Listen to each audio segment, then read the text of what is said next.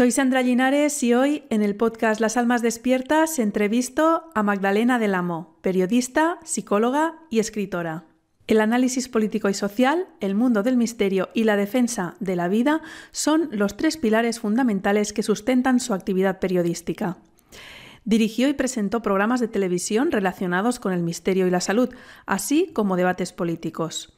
Es autora de los libros Los habitantes ocultos del planeta, La dignidad de la vida humana, El códice de Clara Rosenberg y Conspiraciones contra la humanidad, del que es coautor su difunto marido, Salvador Freixedo.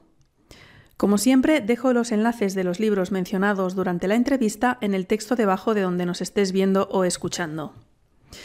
Hoy hablamos de qué está sucediendo en este planeta desde el punto de vista energético y espiritual. Magdalena asegura que hay entidades que nos parasitan y manipulan lo que sucede en el mundo para extraer nuestra energía, especialmente cuando sufrimos. De ahí que Salvador Freixedo lo llamara la granja humana. Estos seres serían los dioses de la antigüedad de las distintas tradiciones y religiones. También nos habla de sus investigaciones junto con Salvador Freixedo sobre abducciones y personas contactadas por seres no humanos. Nos explica los estudios psiquiátricos que se llevan a cabo para distinguir si una persona tiene un trastorno mental y cuenta una fantasía o si realmente ha sido abducida y lo que dice es real. Magdalena comparte varias historias de personas abducidas y contactadas y la influencia que esos eventos tuvieron en su vida posterior. Nos cuenta que algunas de estas experiencias, aunque fueran vividas como reales por la persona, podrían ser operaciones militares. Otras serían realmente ejecutadas por seres no humanos con diferentes fines, como la modificación genética y la hibridación con otras especies. En cualquier caso, asegura que estos seres siempre han estado aquí, incluso desde antes que nosotros. Aunque grabamos esta entrevista a finales de noviembre, no la he podido publicar hasta ahora. Se me juntó un viaje con un gripazo que me duró hasta mediados de enero y cuando ya estaba curada aún tuve la voz mal durante semanas. Y este es el motivo de esta larga pausa de dos meses sin publicar. Os agradezco a todas las personas que me habéis contactado preguntándome si me pasaba algo, si estaba bien. Bueno, solo quería dar esta explicación de por qué he hecho esta pausa no planificada. Este programa no está monetizado. De la publicidad que te pueda aparecer no veo ni un céntimo. La plataforma pone anuncios donde quiere. Si te sirve lo que publico y quieres ayudarme a seguir difundiendo conciencia y luz, puedes hacer una aportación en el enlace que tienes justo debajo de donde estás escuchando esta entrevista. Muchas gracias. Este episodio está patrocinado por mi negocio, escuelaemprenderconexito.com. Mi especialidad es el marketing para terapeutas, coaches, psicólogos y nutricionistas. Te ayudo a atraer clientes por Internet para que puedas llevar la vida que quieres trabajando en exclusiva en lo que te apasiona mientras ayudas a transformar vidas y a elevar la conciencia de las personas. Si eres profesional del desarrollo personal y quieres ayudar a transformar la vida de más personas y vivir en exclusiva de tu pasión, te invito a apuntarte a mi minicurso gratuito Más y mejores clientes. Tres audios donde te explico toda la estrategia de marketing que yo misma uso y que enseño a mis alumnos y clientes. Lo encontrarás en escuelaemprenderconexito.com. Esta entrevista está disponible en las plataformas de podcast habituales, Spotify, iVoox, Apple Podcasts, Google Podcasts, etc. Y también en vídeo en YouTube y Odyssey. Como ya me han eliminado algunos vídeos de YouTube por la censura, te animo a suscribirte por email en la web lasalmasdespiertas.com, donde sí están todas las entrevistas, para que te avise cuando publique nuevo episodio y te mande los enlaces donde encontrarlos. Algunos vídeos ya no están en YouTube y otros ni siquiera voy a intentar subirlos. Por último, quiero pedirte que compartas esta entrevista con todas aquellas almas despiertas que conozcas.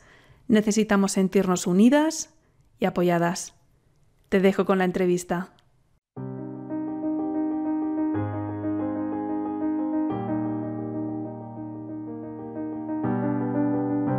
Las almas despiertas, el podcast de los que estamos creando la nueva humanidad. Puedes encontrar todos los episodios en lasalmasdespiertas.com. Para sortear la censura te animo a suscribirte por email y así te avisaré cuando haya nuevo episodio.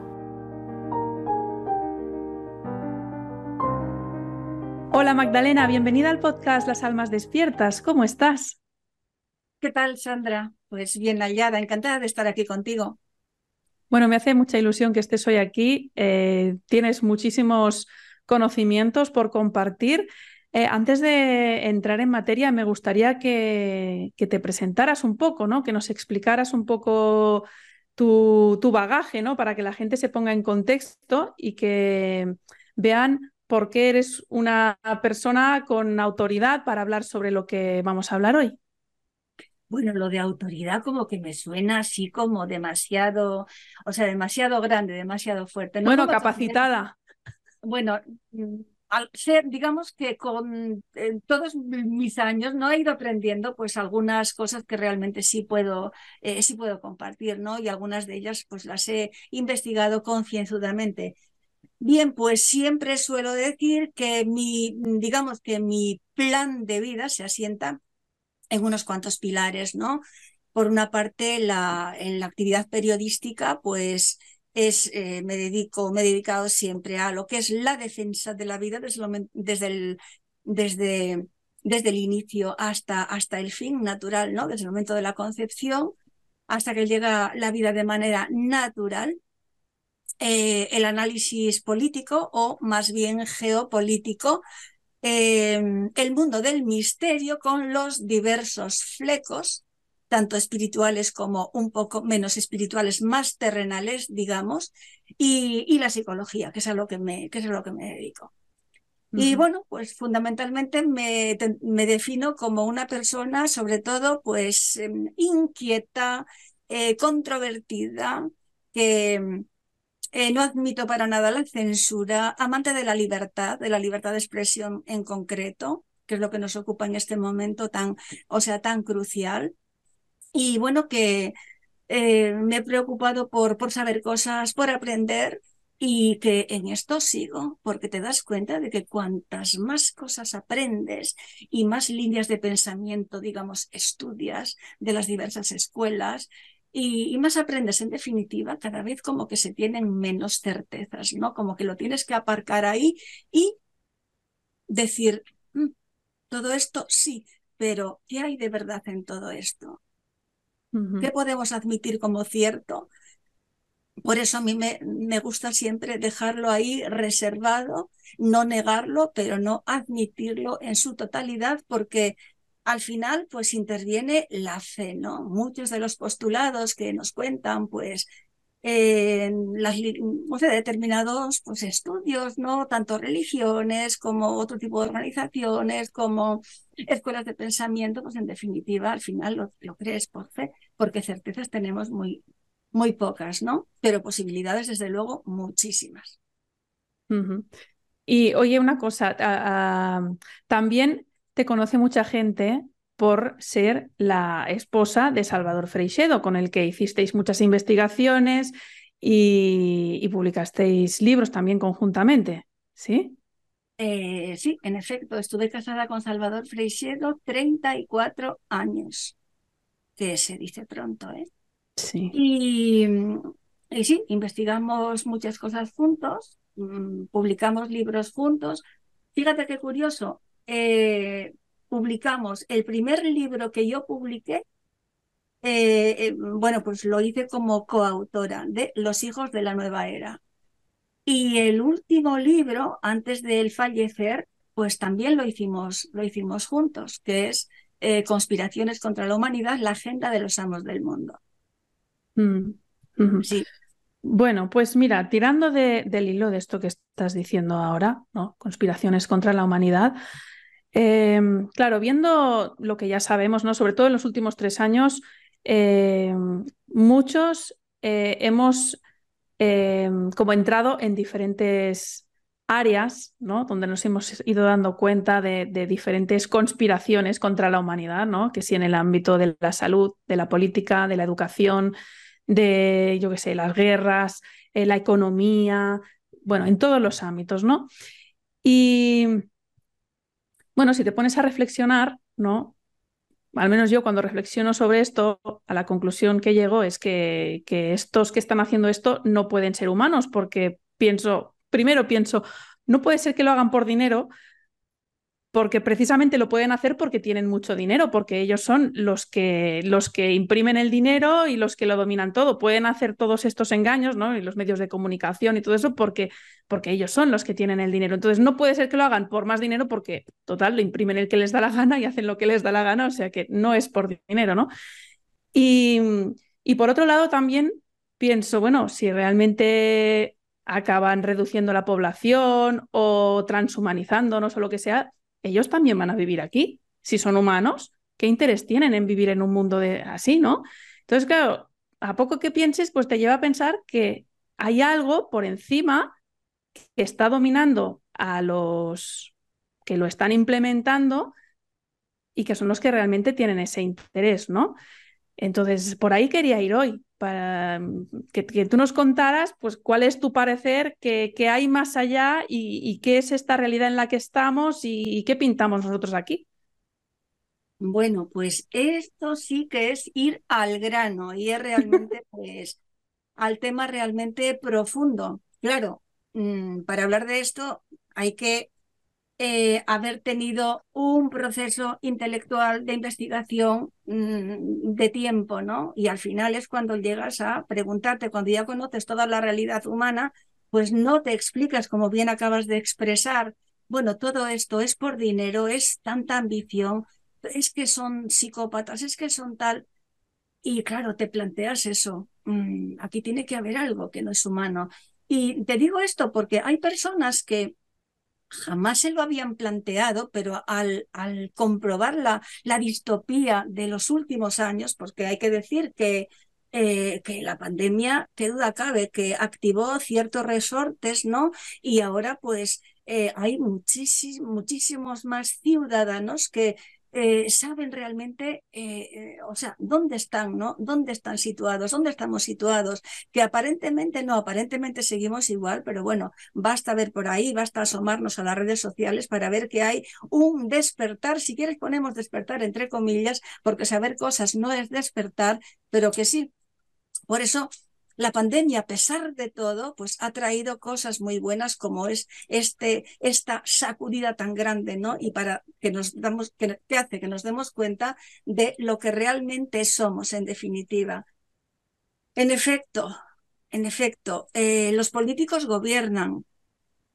Eh, eh, son, digamos, las marionetas de todas estas élites que llamamos últimamente élites globalistas, Em, de, de toda esta gente que, bueno, pues alguna aparece con cara, pero que los más importantes realmente jamás los vemos. Por ejemplo, hablamos del Club Bilderberg. El Club Bilderberg mm, Sí, efectivamente, es una, em, una organización poderosa donde se donde van sobre todo los que tienen que aprender y los que tienen que, que tienen que integrar las normas que van a llevar, llevar a cabo o que van a apoyar en los diversos países. Pero el Club Bilderberg no deja de ser pues una pantalla más de la, de la masonería, Illuminati, como queramos llamarlo, ¿no? Depende del léxico que, que empleemos, pero que no son realmente los todopoderosos, ni mucho menos. Por encima de ellos están, digamos, lo que yo llamo las cúpulas las cúpulas de las élites, ¿no? Donde hay, bueno, pues algunos personajes que sí aparecen de vez en cuando, que normalmente, bueno, pues incluso algunos son políticos, y luego estarían las supercúpulas, que estos sí jamás aparecen, nunca, nunca aparecen como mm, ni dando declaraciones, sí los podemos ver en fotografías, pero nunca asociados a esto ni al nuevo orden mundial algunos de los de estas cúpulas y supercúpulas pues sí suelen a veces, digamos, mm, digamos estar como, eh, como pertenecer a los tres. Están muy al corriente y con un paso en, en, el escalón inferior y otro paso en el escalón más inferior aún, ¿no? Y bueno, pero en el pico de la pirámide, que vemos el ojo y demás, como símbolo, nos preguntamos, pero ¿qué hay? ¿No? Hablamos de que lo que está ocurriendo ahora en estos momentos es una guerra espiritual, y que lo que estamos viviendo aquí no es más que un espejo, es el reflejo de lo que se está viviendo en las alturas, ¿no? Que es la eterna lucha entre, entre el bien y el mal. Em, en, en la escala superior, digamos, al humano, vamos a llamarlo que están nuestros depredadores. Estas entidades no humanas, entidades extrahumanas, que no sabemos si son extraterrestres, si son ultradimensionales, de otras dimensiones, eh, otras energías, no importa el nombre, lo que sí sabemos es que han estado aquí desde siempre, que posiblemente no vivan, no, no vengan de ningún lugar y que han estado aquí desde incluso antes que el propio ser humano. ¿Y cómo se alimentan? Nosotros es muy, nos es muy fácil, ¿no? Mm, ver cómo, analizar cómo nos eh, cómo parasitamos, digamos, a los reinos inferiores, ¿no? Para qué utilizamos las cabras, las vacas, las lechugas, los conejos, tal. Nos alimentamos de ellos, ¿no? Aparte de utilizarlos de otras mil maneras. Estos no nos comen, por lo menos que sepamos, aunque ha habido casos así extraños, muy, o sea, muy llamativos, pero bueno, es un pequeño porcentaje. Pero ¿qué les interesa a estos depredadores nuestros? Les interesa nuestro dolor, nuestro sufrimiento, nuestro miedo, nuestra incertidumbre, nuestra mezquindad, todos los sentimientos, todos los, digamos, las, las, los instintos malignos, por entre, entre comillas, por decirlo de alguna manera, eh, que, o sea, que mm, características del ser humano que no conducen al bien, por supuesto, a, a, estas entidades les interesa pues fomentarlo, desarrollarlo, fomentar en nosotros la mezquindad, la envidia, el odio, el rencor, Mm, la calumnia, o sea, que seamos mala gente y ellos se nutren de todo esto, pero fundamentalmente del miedo, de la incertidumbre y, y, o sea, y del sufrimiento en general. Todas nuestras emociones, todo lo que produce nuestro cerebro cuando está excitado, cuando está atormentado. Y les mm. encanta esto es, lo que, esto es lo que se llama lush o losh, o no, depende de, no sé, de quién lo diga, ¿no? Le llaman así, ¿no? A alguien le puso este nombre como para hablar de la, de la energía que destilamos los humanos o algo así. Yo voy a decir, yo voy a, voy a emplear las mismas palabras sencillas que decía el Salvador Freixedo. Les interesan las ondas que produce nuestro cerebro y de eso se alimentan, o sea, viven de eso. Eh, no sé si viven o no sé si eh, lo utilizan como para manifestarse o lo utilizan como, como una especie de postre o como, pero desde luego que les interesa. Sí, no podemos saber, no, no podemos saber exactamente para qué, si es para, para manifestarse, para adquirir cuerpo en determinadas circunstancias, eh, pero sí que lo necesitan y que, y que hacen todo lo posible por crear en nosotros y por estimular en nosotros esas características que no son, o sea, que no son propias, ¿no?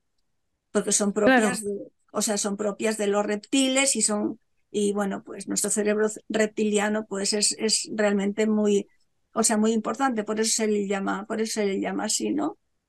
Y bueno, pues han empleado todo tipo de estrategias a lo largo del tiempo, digamos, la más en el ámbito individual, pero también en el, en, el colectivo, que duda cabe. Y bueno, pues las guerras es uno de los, es uno de es una de sus grandes estrategias. Claro, o sea, es ir provocando situaciones que nos hagan sufrir, que nos hagan odiar, que nos hagan tener miedo. Todo esto con, el fin de, que vayamos emitiendo estas ondas, ¿no? estas frecuencias de las que ellos se alimentan o que la, lo utilizan.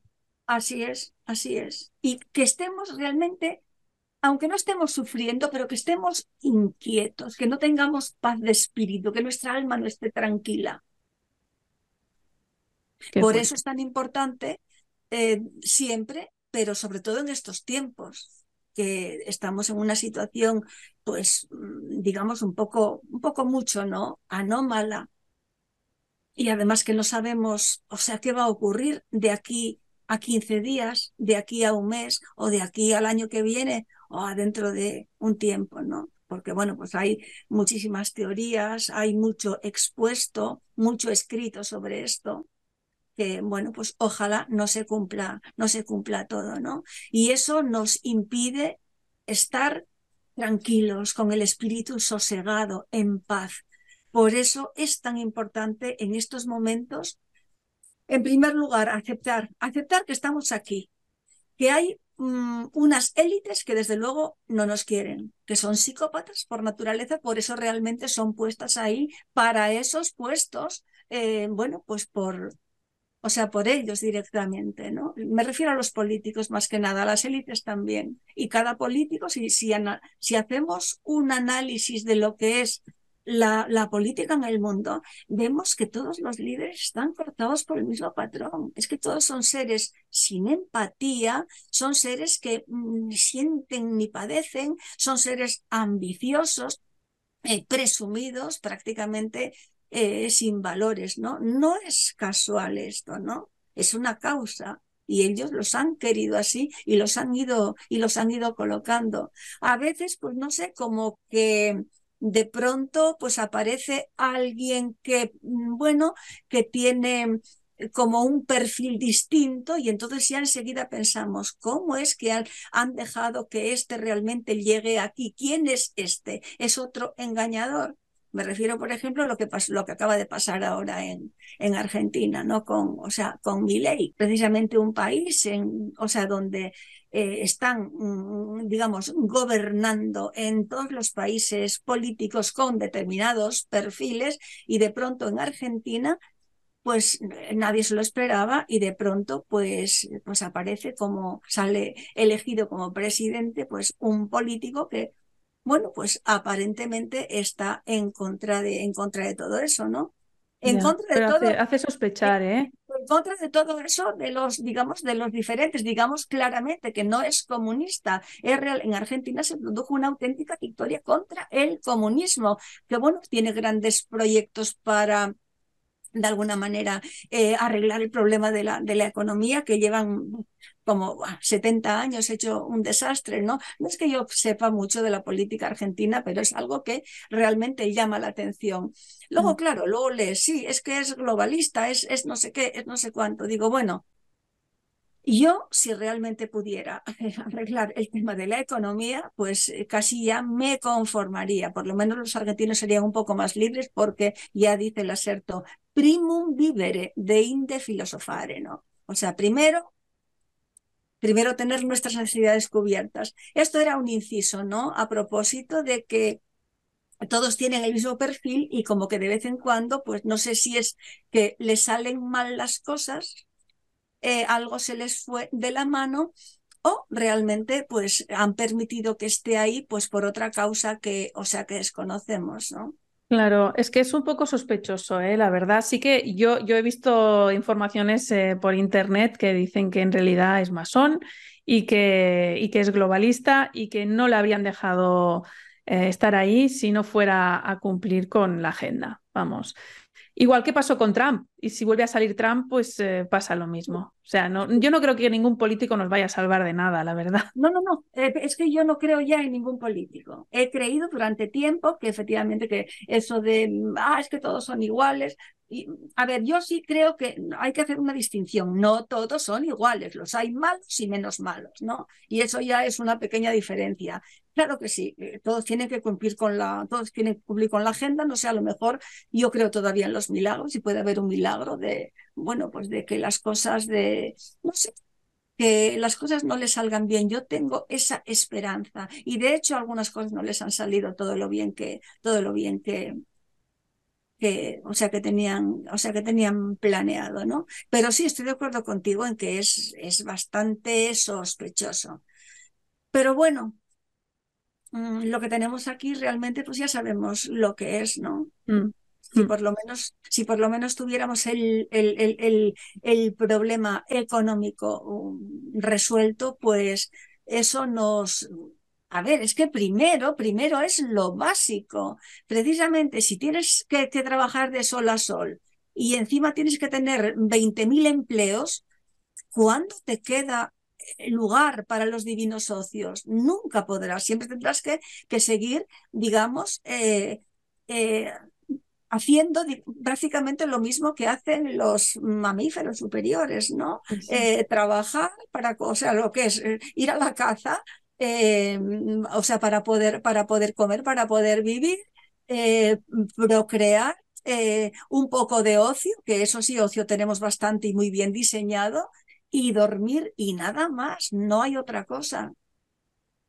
Entonces, bueno, o sea, mm, si tenemos el tema económico solucionado, podemos permitirnos eh, evolucionar porque podemos permitirnos pararnos a pensar. Que de esta manera... Pero eso, eso es lo que no quieren de ahí esto que decías tú de la incertidumbre, que todo es para de aquí 15 días, bueno, ya lo vimos en el 2020, lo vimos, todo era de 15 días en 15 días y así seguimos con todo. No, es una incertidumbre continua. Sí, sí, así es, así es, la incertidumbre es tremenda. Sí. Es tremenda. Por eso hay que aprender a aceptar, aceptar. Lo primero es la aceptación. Y luego, pues, eso no quiere decir, la aceptación no quiere decir que, bueno, pues ya me rindo, ya renuncio, ya tiro la toalla. No, no, no, no, no. Es que lo vas a hacer, aceptar por tu bien, porque tienes que aprender a vivir cualquier situación desde la paz desde la paz. Y es la única manera de, pues, de estar bien, de colocarte, digamos, en el centro del ciclón, de poder construir tu propio paraíso, porque se puede. Sí, y nosotros precisamente creo que tenemos que eh, construir eh, nuestro paraíso y también ayudar y dar consignas a los otros para que, para que hagan lo mismo. A pesar de todo, y aunque estemos en guerra, que estamos en guerra, pues tenemos muchísimas eh, muchísimas cosas mm, para, o sea, que nos divierten, que nos gustan, que con las que somos felices mm, cuando compartimos o solos.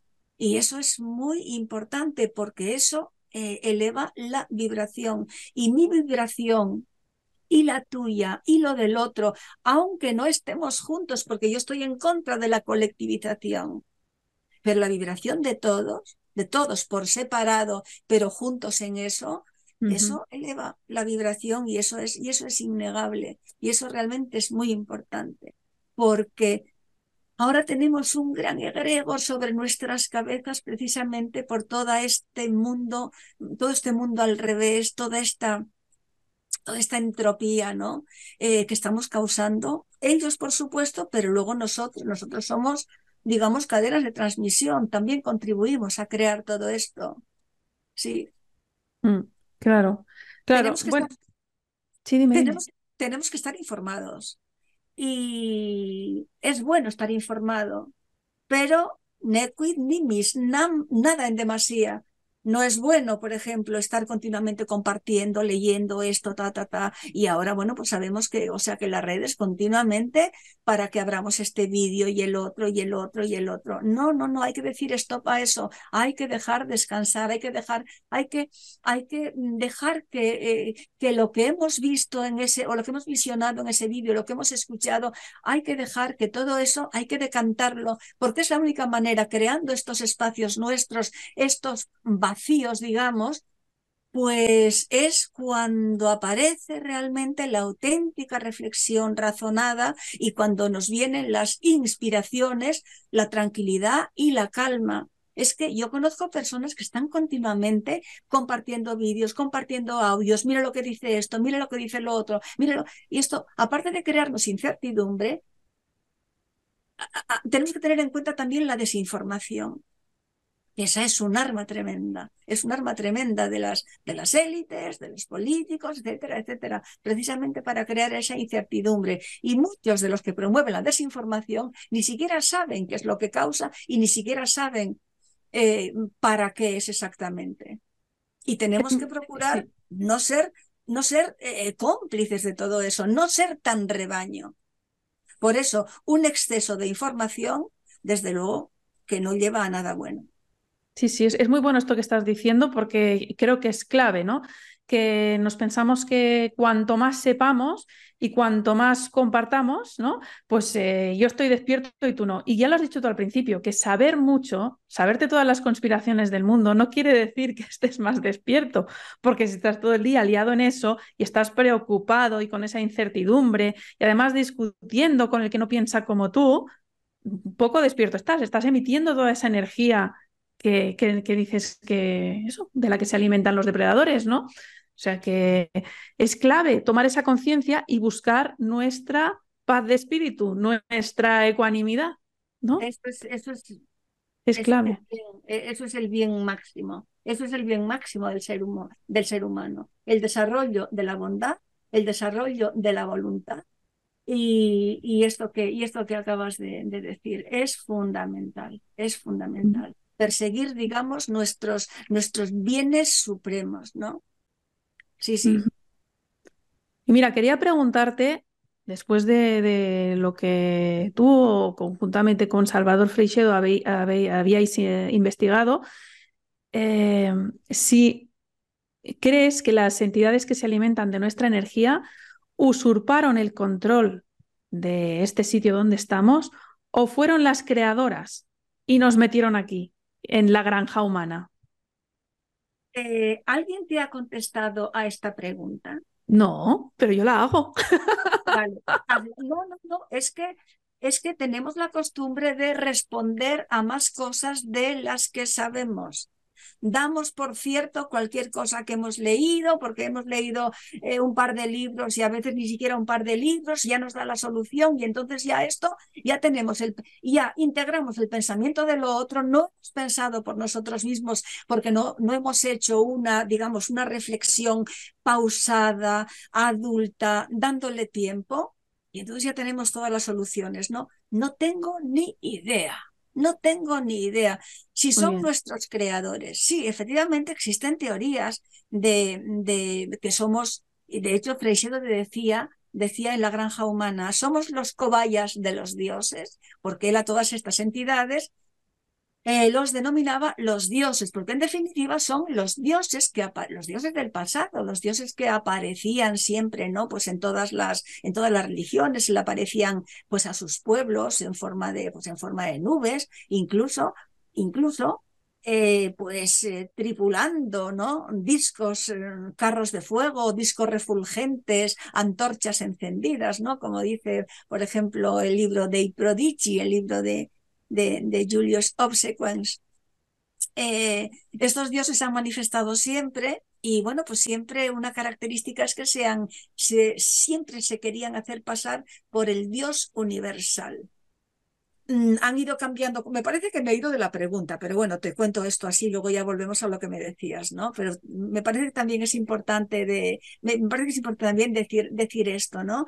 Que estas entidades de las que hablamos, que quieren nuestro dolor, que nos subyugan, que, que, que nos parasitan, eh, son, digamos, los dioses del pasado, que aparecen pues en todos los libros sagrados, que aparecen en las grandes epopeyas, eh, da igual que sea la Biblia, que sea el Corán, que sea el Ramayana, el Mahabharata, el Zen Avesta, eh, los Puranas, o sea, todas estas entidades han aparecido siempre en los libros sagrados y han aparecido siempre en el folclore y han aparecido pues en, o sea, en todas las tradiciones, ¿no?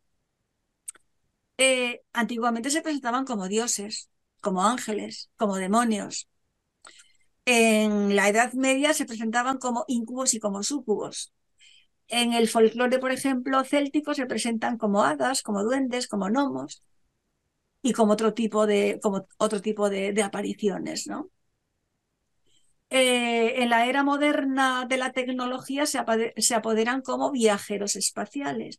Pero curiosamente, un caso ovni de nuestros días, pues se parece muchísimo a un caso ovni, por ejemplo, de la antigüedad. Eh, por ejemplo, bueno, pues por ejemplo, en el papiro de Tuli, que es de, me parece que de 3.500 años antes de Cristo, narra cómo estando el faraón un día de caza vio aparecer encima de una roca un disco refulgente y entonces el corazón, eh, perdón, el, faraón entonces se, se, se paró y se postró, se puso de rodillas. Claro, ¿qué iba a hacer? Prácticamente es lo mismo que hacen los, los, o sea, los contactados de hoy, ¿no? Los que, bueno, pues están de repente en el campo y ven una de esas cosas, no se ponen de rodillas, pero bueno, se quedan como así, ¿no? Se quedan como así como medio, medio atemorizados, por lo menos medio asustados. Sí, sí, sí, sí. y bueno, la, la, pregunta, ya habías dicho que no tenías ni idea, o sea, no, y está bien, ¿eh? Está bien que lo digas. Eh, eh, que yo lo que te decía es si, son los creadores de esta realidad o la han usurpado, pero dicen, no tengo ni idea, pues vale, bien, está bien. Es que...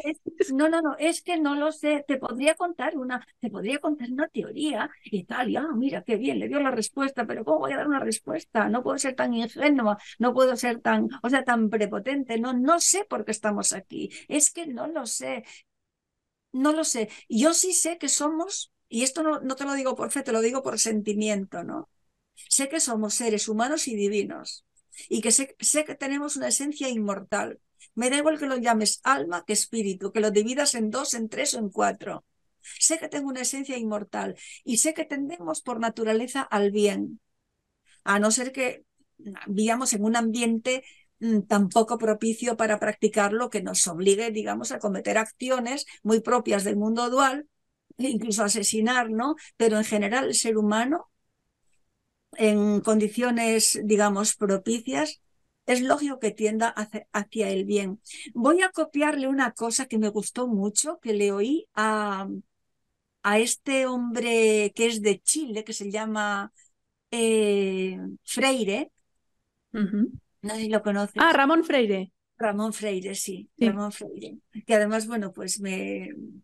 Pues nada, como, como decía que él puedo saludar, porque si eso le envío un saludo, ¿no? Que además siempre, además siempre, siempre recuerda a Freixedo y, y, siempre, bueno, pues tiene palabras buenas para mí. Pues le hacía una entrevista y él decía que, decía un poco esto de nuestra parte divina, ¿no? Y hablaba del fototropismo de las plantas, ¿no? Y dicen, es que las plantas, ellas no lo saben, pero, pero tienen una característica que se llama fototropía que las hace ir a la luz, inclinarse hacia la luz, ¿no? Y él decía de los humanos, y digo, uy, qué ejemplo tan bueno que me lo voy a incorporar. Tendemos a ir hacia la luz, sí. Mm, sí. Hacia el bien, como decías, ¿no? Y, y, tenemos que, digamos, eh, crecer en esa, esa cualidad, hacer crecer esa cualidad, ¿no? Para, para atender, pero hasta fundirnos en ella, ¿no? Mm, mm. Y te decía esto porque sí, porque eso sí lo siento, no lo digo por fe, pero de por qué estamos aquí, de si nos han creado, de sí, pues, pues puede ser que, que seamos una, una hechura, ¿no? De hecho, por ejemplo, a mí que me gusta escudriñar mucho y beber en fuentes, por ejemplo, en los libros sagrados, ¿no? Hay un pasaje que me gusta muchísimo del Popol Vuh, que es el libro sagrado de los Mayaquiche, y, y dice el Popol Vuh, eh, se reunieron los formadores y dijeron, vamos a crear al hombre que nos servirá de alimento crearon a un ser humano, pero ese ser humano medio balicón y entonces lo destruyeron. Al final crearon, hicieron un segundo intento y crearon pues un, un ser humano, pero bueno, pues casi perfecto, un ser humano que con unas capacidades mentales pues increíbles, que eran, bueno, pues eran telépatas y, bueno, pues muchas cualidades, ¿no? Llamadas, digamos, paranormales, que aún no hemos desarrollado. Y entonces se reunieron en consejo y dijeron los dioses, ¿qué vamos a hacer con este hombre? Este hombre es casi como nosotros, ve más allá de las paredes, ve más allá de las montañas. Eh, este no nos va a adorar. Vamos a echar sobre ellos una especie de, de velo, como una especie de, de vaho, eh, como, el que, como el que echamos cuando hacemos en el cristal o en el espejo, ¿no? Y así hicieron. Esto yo lo comento en uno de, pongo esta cita en uno de mis libros, Los habitantes ocultos del planeta, y yo digo, y ese vaho continúa, ese velo continúa y por eso no podemos avanzar. Y a mí me parece que esta, esta alegoría del Popol Vuh me parece, me parece fantástica, porque nos ayuda mm. mucho a comprender, ¿no? Lo dice muy claramente. Sí, sí. Pero bueno, no me baso en esto nada más, sino en muchas otras cosas. Mm. Y hace un momento hablabas de los contactados, ahora entraremos más en este tema de los contactados, abducciones y todo esto, pero antes de entrar me gustaría que, nos hablaras como psicóloga y como psicóloga, que estás ejerciendo y que tratas con pacientes, ah, eh, ¿hasta qué punto podemos decir que las enfermedades psiquiátricas como una esquizofrenia, como un trastorno bipolar o, una depresión o una ansiedad, que incluso son más comunes, si podríamos decir que este tipo de enfermedades o trastornos serían causados por parasitaciones de estas entidades o si es una tontería lo que te acabo de decir. No, no es ninguna, no es ninguna tontería. A ver, hay dos cosas, ¿no? A ver, depende de muchas cosas. Las, o sea, las enfermedades dependen de muchísimas cosas, incluso algunas de las enfermedades que padecemos, algunas de las que has citado, incluso otras, ¿no? Físicas, realmente ni siquiera son nuestras. Quiero decir, son programas que heredamos, pero no creo que sean, no creo que sean parasitaciones. Pero una persona que tiene esquizofrenia y escucha voces. sí, a mí por lo menos no me consta. Eh, a ver, que tú me hablabas también el otro día cuando hablamos me decías que como que sí, por ejemplo, los que escuchaban, que cómo diferenciar, me parece, a los a, los esquizofrénicos o cómo, cómo mm, cuando recibimos a una persona que, que, oye voces, que nos cuenta pues una experiencia de, de abducción o que mm, aunque no haya sido abducido, que nos dice que bueno que em, pues ve seres pues en su casa o que tiene determinados determinados pasajes de su vida, pues em, digamos, no normales, pues quiero decirte que esto ya en el año, por los años 90, por los años 90, que fue una etapa en la que, en la que las abducciones, entre los 80 y los 90, las, las abducciones realmente pues mm, alcanzaron, digamos, el punto álgido, digamos, ¿no? Había un porcentaje enorme de, de abducidos y, bueno, se crearon, sobre todo en Estados Unidos, pues varios grupos de trabajo, grupos de apoyo, ¿no? Entre ellos el grupo de Nueva York de, de Bob Hopkins, que es el autor de, de Intruders, Intrusos, y de Witnessed, Testigos. Bueno, y entonces esto llegó era tanta la, la, afluencia de gente que, o sea, que, que, había tenido experiencias y que oía voces y que le, le, le, le, hacían escribir automáticamente, que recibía mensajes mentalmente. Y, entonces que ya los, los, psiquiatras pues decidieron investigarlo, ¿no? La pionera en esto es una psiquiatra llamada Rima Leibow, y bueno, luego con John Mack, también profesor de psiquiatría de Harvard, y otros, y otros investigadores, psicólogos, otros que no eran psicólogos, pero que tenían una gran experiencia en el mundo de, en el mundo de la hipnosis, en el mundo de las abducciones. Y entonces la conclusión a la que se llegó fue que los, los abducidos, o estas personas que escuchan voces, han empezado en una fecha determinada o han tenido mm, comportamientos extraños a partir de la fecha en la que se produjo la abducción. Antes de esto eran personas completamente normales. Y bueno, pues la conclusión fue que los abducidos, los contactados y toda esta gente que oye voces eh, no, no padecen patologías consistentes, como mucho un síndrome de estrés postraumático, porque claro, el síndrome de estrés postraumático eh, lo padecen personas que viven pues sucesos como pueden ser guerras, como pueden ser pues grandes desastres eh, naturales o el caso de una violación, por ejemplo, o el caso de una abducción, situaciones para las que el ser humano no está emocionalmente preparado. Pero no, patologías consistentes no, no son psicóticos, no son psicópatas, no son esquizoides, no son como mucho, ya te digo, síndrome de estrés postraumático. Y eso ya te digo, dicho, pero además científicamente. Claro, pero ¿cómo se puede diferenciar entonces una persona que sufre esquizofrenia de una persona que oye voces o que canaliza? Que las hay. Entonces, ¿cómo se diferencia eso? ¿Que dónde está la línea? Sí, bueno, pues eso hay que, hay que trabajarlo, porque luego no hay una, digamos, digamos, no hay una norma, no hay una norma general para todos, ¿no? Hay que ver cómo es la persona. Es que en esto no se puede, no se puede hablar, digamos, para todos. Hay que ver cómo es el caso, cómo es la persona, y luego, pues ahí trabajamos también con otros, o sea, con otros, con otros elementos, ¿no? Bueno, a ver, eh, yendo un poco más allá. No todo es una cosa y no todo es la otra, digamos. Sí, sí, sí, lo entiendo, lo entiendo. Lo que pasa que a veces a, mí me hace pensar, ¿no? Por ejemplo, personas que están eh, crónicamente deprimidas, ¿no? Que no las sacas de allí y dices, ostras, pues igual están parasitados y, y hay algo que les tira para abajo y que no hay manera de salir de ahí.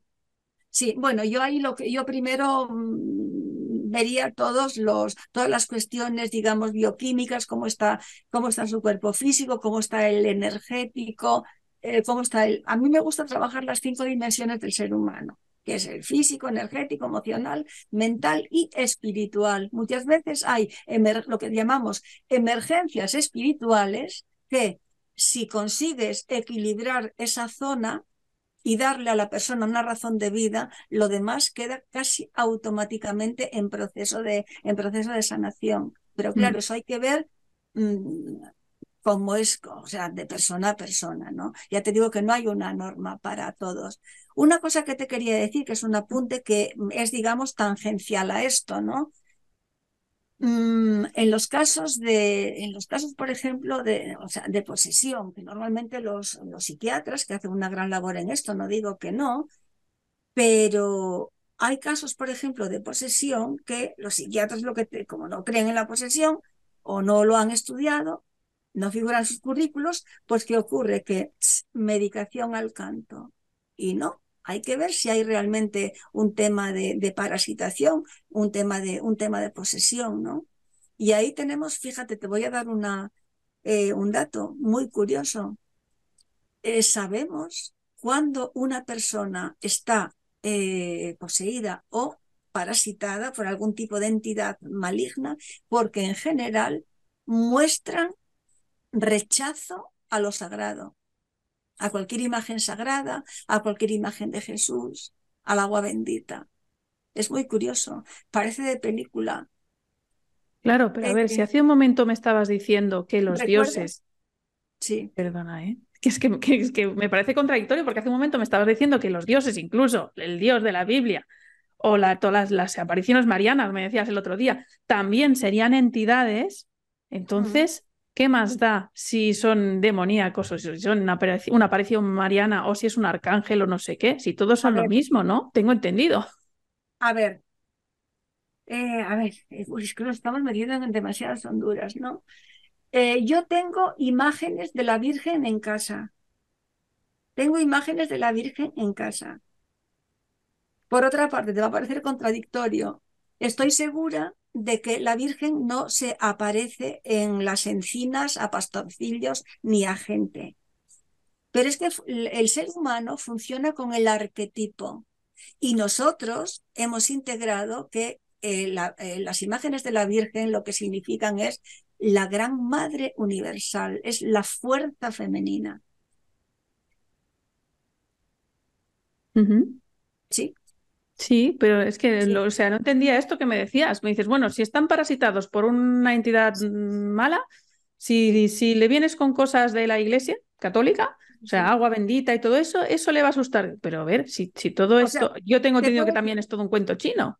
Sí, sí, te puedo decir, aversión a lo sagrado. Y de hecho, mira, yo he aprendido una cosa, yo he trabajado mucho con abducidos y, bueno, pues con personas que ven los famosos visitantes de, dormitorio, que a mí me gusta llamarlo invasores de dormitorio, que a veces abducen y a veces no. Y en concreto, por ejemplo, Jenny Randles, que es una investigadora británica, pues descubrió que eh, cuando, si cuando la persona eh, que se queda completamente paralizada en su cama o en su habitación, ¿no? y es visitada por estas entidades, si invoca a Jesús, a la Virgen, a alguno de los mm, de, algún ser sagrado, eh, o, o, de repente pues hace uso de una imagen o de una medalla que tenga, o simplemente con pronunciar su nombre, como que esto ya no se acerca a la persona, que es un buen escudo. Yo lo aprendí de ella y yo lo he recomendado mucho. Pauline, es que me sorprende que me digas esto porque pienso, eso no sería como que estás em, creando un contrato implícito con esta otra entidad? No, no, no, no, no, no, no, no, no, para nada. No creo en eso de los contratos, no. No, crees en esto de los contratos energéticos con entidades? Ah. No, no, no, no, no, no. No, no, no, no lo creo, no lo creo. Mira que, que a ver, que considero muchísimo y lo aprecio mucho, ¿no? Y valoro mucho el trabajo, la investigación de, de Corrado Malanga, pero, pero no, no, aquí no estoy, ah, no estoy de acuerdo, no estoy de acuerdo, no, no, no me resuena nada, no me resuena nada. Mm. Vale, o sea que entonces tú sí que, eh, creo, que creo, que, creo que a veces en nuestro ánimo de querernos explicarnos todo, fabulamos demasiado y mm. damos por ciertas las fabulaciones. Bien, bien, bien. Vale. Quizá no tengamos que saberlo todo. Quizá no tengamos que obtener todas las respuestas. Entonces, ¿tú sí crees que habría unas entidades, eh, entre comillas, buenas y otras malas, ¿no? Unas que nos ayudan y otras que nos, nos parasitan o nos chupan la energía. A ver, tiene que haber absolutamente de todo, igual que entre los humanos, ¿no? Igual que hay humanos buenos, hay humanos malos, etcétera, etcétera. Y tiene que efectivamente haber de todo. Yo creo que sí que hay entidades buenas, pero las entidades buenas mm, no estamos hablando de ellas, estamos hablando de nuestros depredadores. Y yo en mm. las que me fijo ahora es en los que realmente nos parasitan. Sí, hay entidades. Sí, pero es que, claro, mi, pregunta va por, por decir, a ver si resulta que queriéndote escapar de los que te parasitan, te, te vas con otros que tienen mejor cara, pero te parasitan igual. es que no tienes que irte a ningún lado. bueno, pero desde el momento que me estás diciendo, eh, invocas o llamas a la Virgen o a Jesús o sacas un crucifijo o agua bendita, claro, dijo, es que esto se irse para, para el otro lado de la Iglesia Católica, que ya sabemos también lo que es. Sí, pero no tiene nada que ver lo que es la iglesia. La iglesia tiene sus sombras y efectivamente tiene sus luces, ¿no? Como, o sea, como casi todo lo manifestado, como casi todo lo que existe en nuestro plano, en nuestro plano humano, ¿no? Óyeme, la iglesia también tiene sus cosas buenas, también, también, tiene, también tiene sus santos. Gracias a la iglesia se conoce el personaje de Jesús de Nazaret. O, o vamos a ver cómo puede ser que los que están acérrimamente contra la iglesia y sin embargo, bueno, pues a Jesús de Nazaret sí, y de hecho se inventan mil teorías sobre Jesús de Nazaret. Lo quieren hacer como a su imagen y semejanza. A Jesús lo conocemos por la iglesia. La iglesia tiene efectivamente muchísimas sombras, ¿no? Y, y, y, muchos dogmas que, que, desde luego son, son inentendibles, ¿no? Pero no olvidemos que eh, ha conservado, ha llegado a nuestros días la perla, que es la perla de amemos los unos a los otros, que es la clave para también eh, evitar ser parasitados. Para evitar ser parasitados. Sí. Y Jesús de Nazaret ha llegado a nosotros a través de la iglesia y a través de los, de los evangelios que, de los evangelios que conocemos, nos gusten o no nos gusten. De los canónicos, de los apócrifos, pero no tiene nada que ver ni con los esenios, lo de, ah, Jesús esenio. Vamos, eso no resiste un análisis eh, histórico-científico, dicho realmente por los especialistas en filología neotestamentaria, por ejemplo, ¿no? O sea, el Jesús de Nazaret es el de Dan Brown, por ejemplo, o eh, no es el, de, el, del priorato de Sion, ¿no? Que esos, bueno, son poco menos que pues inventos franceses, ¿no? Sí, sí, aunque realmente son muchos. A ver, eh, yo sé que son teorías que son como muy llamativas, que son muy peliculeras, que son muy, o sea, que, en general gustan mucho, que entretienen mucho, pero hacen eso, entretener, entretener. Bueno, vamos a entrar en el, en el tema este de los contactados y de los abducidos y todo esto, ¿no? Sí. Pero quiero, em, que quiero que quede claro esto, que sí, que hay entidades buenas y que hay ángeles buenos y que... Y, por supuesto que sí, pero ¿de quién estamos hablando? No estamos hablando de las entidades en general, estamos hablando del inmediatamente superior y que es el que nos depreda, el que es nuestro depredador. Y te pongo otro ejemplo muy sencillo Freixedo era muy didáctico en esto, sabía que hablaba para el pueblo y le gustaba, y le gustaba ser tremendamente, tremendamente claro. Y él decía, claro, vivimos en un condominio. Y la mayor parte de los, de los vecinos pues son buena gente, entran, salen y tal, pero ponemos una puerta blindada ¿por quién? Pues por un sinvergüenza que vive en el séptimo y que aprovecha si la puerta está abierta para entrar. Con el resto no pasa nada. Y este, y este ejemplo realmente es sencillo, y, pero se entiende, ¿no? De quien tenemos que defendernos es de estos, no de los otros. Los otros nos dejarán, si tenemos incertidumbre, nos, nos dejarán evolucionar con ello. Desde luego, no harán nada por causarnos miedo o por perjudicarnos, y seguramente que tampoco son, lo más seguro es que sean neutros pero desde luego no, estarán ahí causando guerras y causando, pues no, pues todos estos dislates, ¿no? Y toda esta influencia tan tremenda eh, que realmente pues el mundo está absolutamente parasitado y los políticos están absolutamente parasitados. Sí, sí, para eso, para, para hacernos sentir mal. Ojo que las élites no son ateas, ¿eh? no son ateas, no, no es que, ah, no, es que no son, son, no son, como no creen en Dios, como no tal. No, no, ellos tienen un tipo de espiritualidad, pero es un tipo de espiritualidad involutiva. Ellos sí tienen además sus rituales. Claro, claro. Y el propio, digamos, em, la propia manera de vivir su sistema de vida, sus acciones, sus pensamientos, sus oraciones incluso, pues pues están realmente eh, dirigidas a servirles. sí, sí, está claro. Ellos, ellos hacen sus rituales y sí que tienen sus, sus deidades o como les quieras llamar, pero ellos sí que, vamos, que ofrecen su, su energía y sus sacrificios y todo. Sí, sí, sí, está claro. Así es, y bueno, pues el símbolo del Baphomet, pues ahí lo, pues ahí lo tenemos, ¿no? El macho, el macho cabrío, que curiosamente es el, es el, es el demonio, es el satán de toda la vida, que bueno, pues en otras religiones tienen esa entidad o esas entidades malignas o malévolas, pues con otros, con otros nombres distintos, pero que busquen realmente, pues, pues eso, nuestra, o sea, nuestra perdición de alguna, de alguna manera, ¿no? Que seamos mala gente, que no nos amemos y que encima no seamos felices porque los malos no son felices. Mm, ya, ya. Bueno, entrando en el tema este de los, de los contactados, ¿no? Me decías el otro día, y me gustaría que, que, desarrollaras esto, ¿no? Porque los contactados normalmente pensamos en los que les ha bajado el platillo volante y, y, les han dicho algo los extraterrestres o se lo han llevado, ¿no? Una abducción o tal, ¿no?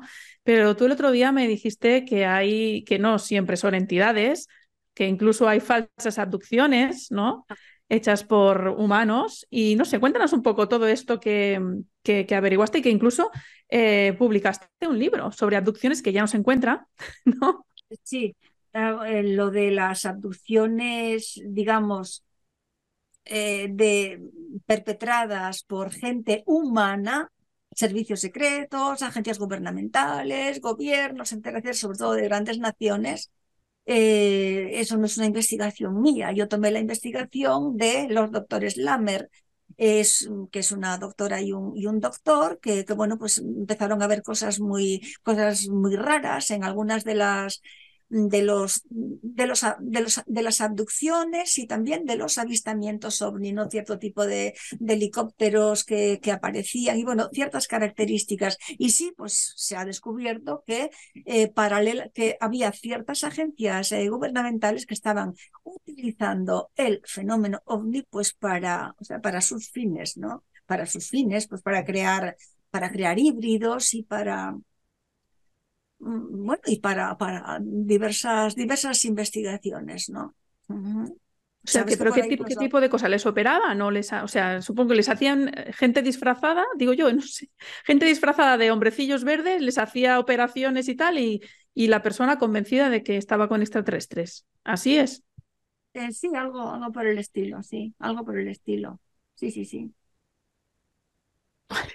y entonces, eh, y, el objetivo era eso, ¿no? O sea, hacer, hacer experimentos con los humanos. El objetivo, sí, eh, tener, por ejemplo, que es, eh, mm, a ver, es una abducción hecha, perpetrada por ellos, pero eh, cuando el sujeto cuente lo que ha pasado y lo que ha vivido y demás, pues, pues tenga toda la apariencia de una experiencia mm, de abducción, digamos, trascendente. Digo trascendente por no decir pues extrahumana, ¿no? Y de esa manera, bueno, pues se han hecho muchos experimentos eh, no lo tengo aquí, pues lo tuve hasta ayer, un libro aquí, que era La amenaza extraterrestre de Freixedo, que no sé, pues lo tuve aquí, lo tuve aquí encima. Y bueno, pero ya sabes, cuando colocas, a veces colocas cosas que luego te van a hacer falta. Bueno, pues sí, que te quería, te quería mostrar una, una foto que él, que él publica de una, o sea, de una abducida que la llevaron a la famosa base de Dulce en Nevada, en Estados Unidos, donde vio una serie de cajitas de cajitas con, o sea, con bebés, eran bebés en gestación con, conectadas con unos, bueno, con unos tubos, luego, sí. Y, y, bueno, pues existe la duda de si serían realmente, no lo sabemos, no lo sabemos, eh, si, si, si eran realmente en la base de los supuestos extraterrestres o eran realmente los humanos o bien eran ambos trabajando en conjunto que también existe esa, esa tesis, no sé si sabes. No, no sabía. Sí, pues sí, sí, sí. Esto es, sí, esto surgió más o menos en los ochenta y pico, noventa, de bueno, que se habló del famoso pacto entre el gobierno de Estados Unidos con determinado tipo de extraterrestres y que estarían trabajando en conjunto, pues en la base de una base en Nevada, en el área 51, la famosa área 51, en el sector. Sí, sí, la base de Dulce, sí, sí. Sí, pues pero, una cosa, o sea, cuando, cuando hablamos de abducciones de alienígenas, ¿estamos hablando de eso, de hombrecillos verdes que vienen de otro planeta, o estamos hablando de entidades eh, que, de otras dimensiones que eh, de algún modo se manifiestan aquí, o se, es que no sé, ¿de qué estamos hablando? A ver. Sí, a ver, la diferencia entre un, llamar entidad de otra dimensión y hablar de un hombrecito solamente se diferencian que en la forma. Estas entidades, una de sus, eh, digamos, cualidades es la de cambiar de forma a voluntad. Cambiar de forma a voluntad. Por eso se puede presentar pues como viajero del espacio con toda su parafernalia, su escudo aquí y tal, y, y, en otro momento o en otro, en otro tiempo pues puede presentarse pues con otra forma muy diferente, con un rabo peludo, porque los incubos y los sucubos, los demonios, tenían esa característica en la Edad Media, ¿no? O como las hadas de los bosques, que también tienen cualidades pues muy parecidas a todas estas, a todas, todas las entidades tienen unos rasgos muy comunes, tanto las hadas como los llamados extraterrestres como los, por ejemplo, los jinas del, del Islam, ¿no? que serían unas entidades que ellos las catalogan entre eh, el ser humano, el ser humano, no, entre el ser humano y los ángeles. Había unas criaturas intermedias llamadas jinas, con unas características de injerencia con, con, el ser humano, pues muy parecidas al resto, de las, al resto de las entidades. Es decir, hablamos de entidad. Cuando decimos entidad, pues nos parece que estamos hablando de un ser incorpóreo energético. No, son energéticos, pero tienen la capacidad de manifestarse y de cambiar de forma a voluntad, en forma, pásmate, pues de un gran vampiro volador. Esto lo investigó mucho John Keel, una de las vacas sagradas del mundo de la, de la ovnilogía, de ideas mm, bastante similares a las de Freixedo, solo que él no llegó a eh, profundizar en mm, qué querían de nosotros exactamente, qué necesitaban de los humanos y sí que Freixedo llegó a esto, ¿no? Que, que, era realmente nuestra, las ondas que produce el cerebro cuando está en un estado, eh, pues eso, de atormentado, de incertidumbre, de miedo, aterrorizado, etcétera, etcétera, ¿no? Claro, pero a ver, pero esto que estaba diciendo ahora, que es por lo que hemos empezado, esto lo hacen, pues a través de, de, de, de, la matrix social, dijéramos, de cómo está montado nuestra vida, ¿no? Entonces, ¿qué pintan estas entidades viniendo aquí entidades o ovnis, es que ya no sé ni, cómo llamarles. Me dijiste a través de la Matrix social, ¿no? Bueno, la Matrix social me refiero no me el mundo en el que vivimos, ¿no? O sea, no me gusta nada emplear el término Matrix, vamos con la Matrix. Bueno, me refiero a cómo está montada la sociedad, ¿no? Que tenemos que trabajar, que los niños tienen que ir a la escuela, que si, o sea, en todo, eh, del, como está montado nuestro mundo a través de esto, es a través de, de, cómo consiguen esclavizarnos o cómo consiguen que seamos lo, su granja. Un rebaño, la granja humana. Claro, claro. Pero entonces, dentro, o sea, si de aquí ya sacan la energía que necesitan, ¿qué pintan viniendo y haciendo estas abducciones? Porque esto para mí ya es un paso más, ¿no? O sea, ya, ya, ya, ya obtienen la energía con, de todos nosotros en el día a día o cuando hacen eh, guerras o lo que sea. Entonces, ¿qué pintan viniendo y interviniendo a, determinados seres humanos? ¿Para qué? Bien, bueno, no sabemos si es solamente un tipo, un tipo de entidad o son, bueno, se dicen que hay catalogados como 70 especies distintas, ¿no? Mm. Y de hecho, pues hay investigadores que a lo largo del tiempo, pues bueno, pues han reunido las diferentes tipologías, porque no todos son como eso, los enanitos verdes y tal, o estos grises de, de 80 centímetros, o, o los altos rubios tipo nórdico, o los de tipo reptiliano con unas... No, es que, mira, es realmente un mundo muy confuso, muy confuso. Y en cuanto salimos de nuestra realidad, y esto lo decía mucho Salvador Freixedo, es que en cuanto dejamos de él, decía, en cuanto dejamos de palpar y utilizar nuestros cinco mm. sentidos objetivos, es que lo demás, si nos metemos demasiado, resbalamos y fabulamos. Pero sí, parece que hay diferentes, diferentes entidades y que posiblemente unas quieran de nosotros una cosa y otros también quieran, quieran otra. ¿no? A mí los que más me preocupan son los, de, los que quieren realmente nuestro, o sea, nuestras, nuestras energías, ¿no? que es más sutil eso a que quieran, por ejemplo, qué sé yo, pues los ovarios ¿no? de, una, de una mujer o... Mm, sí. Están estas entidades están interesadas ya te digo, diciendo incluso que hay diversos tipos, ¿no? Y que a no todas les interesa lo mismo, pero a unas de ellas que tienen injerencia con nosotros les interesa mucho el tema, el tema sexual. Freixedo decía que estaban interesados en las tres Gs, lo genético, lo, lo generacional y lo genital. Y de esto tenemos una casuística súper abundante de los años 80 y de los años 90, pues muy bien, o sea, muy bien estudiada, muy bien constatada. Incluso ha habido niños híbridos, incluso ha habido, incluso ha habido, tenemos los, los datos, no los protocolos de una autopsia que se hizo a un niño que nació, pues muy, una niña, perdón, una niña que nació pues con unas características muy, o sea, muy extrañas, totalmente anómalas, y a su padre lo habían abducido pues un tiempo, un tiempo antes, antes de engendrar a la niña. Sí, yo lo cuento en el libro de, de, abducciones, que ahora me olvidé. Incluso si quisiera contártelo, no podría darte por menores porque es una cosa que tengo desde hace ya como 20 años, ¿no? Y lo tengo, lo tengo medio, o sea, medio ahí, ¿no? Me queda como el regusto, la reminiscencia, ¿no? Del, del, o sea, del recuerdo. Sí, que, que... no solo sería, perdón, no solo sería el abducir a la mujer y embarazar a la mujer, sino también has dicho que en este caso era el padre el que fue el que fue abducido.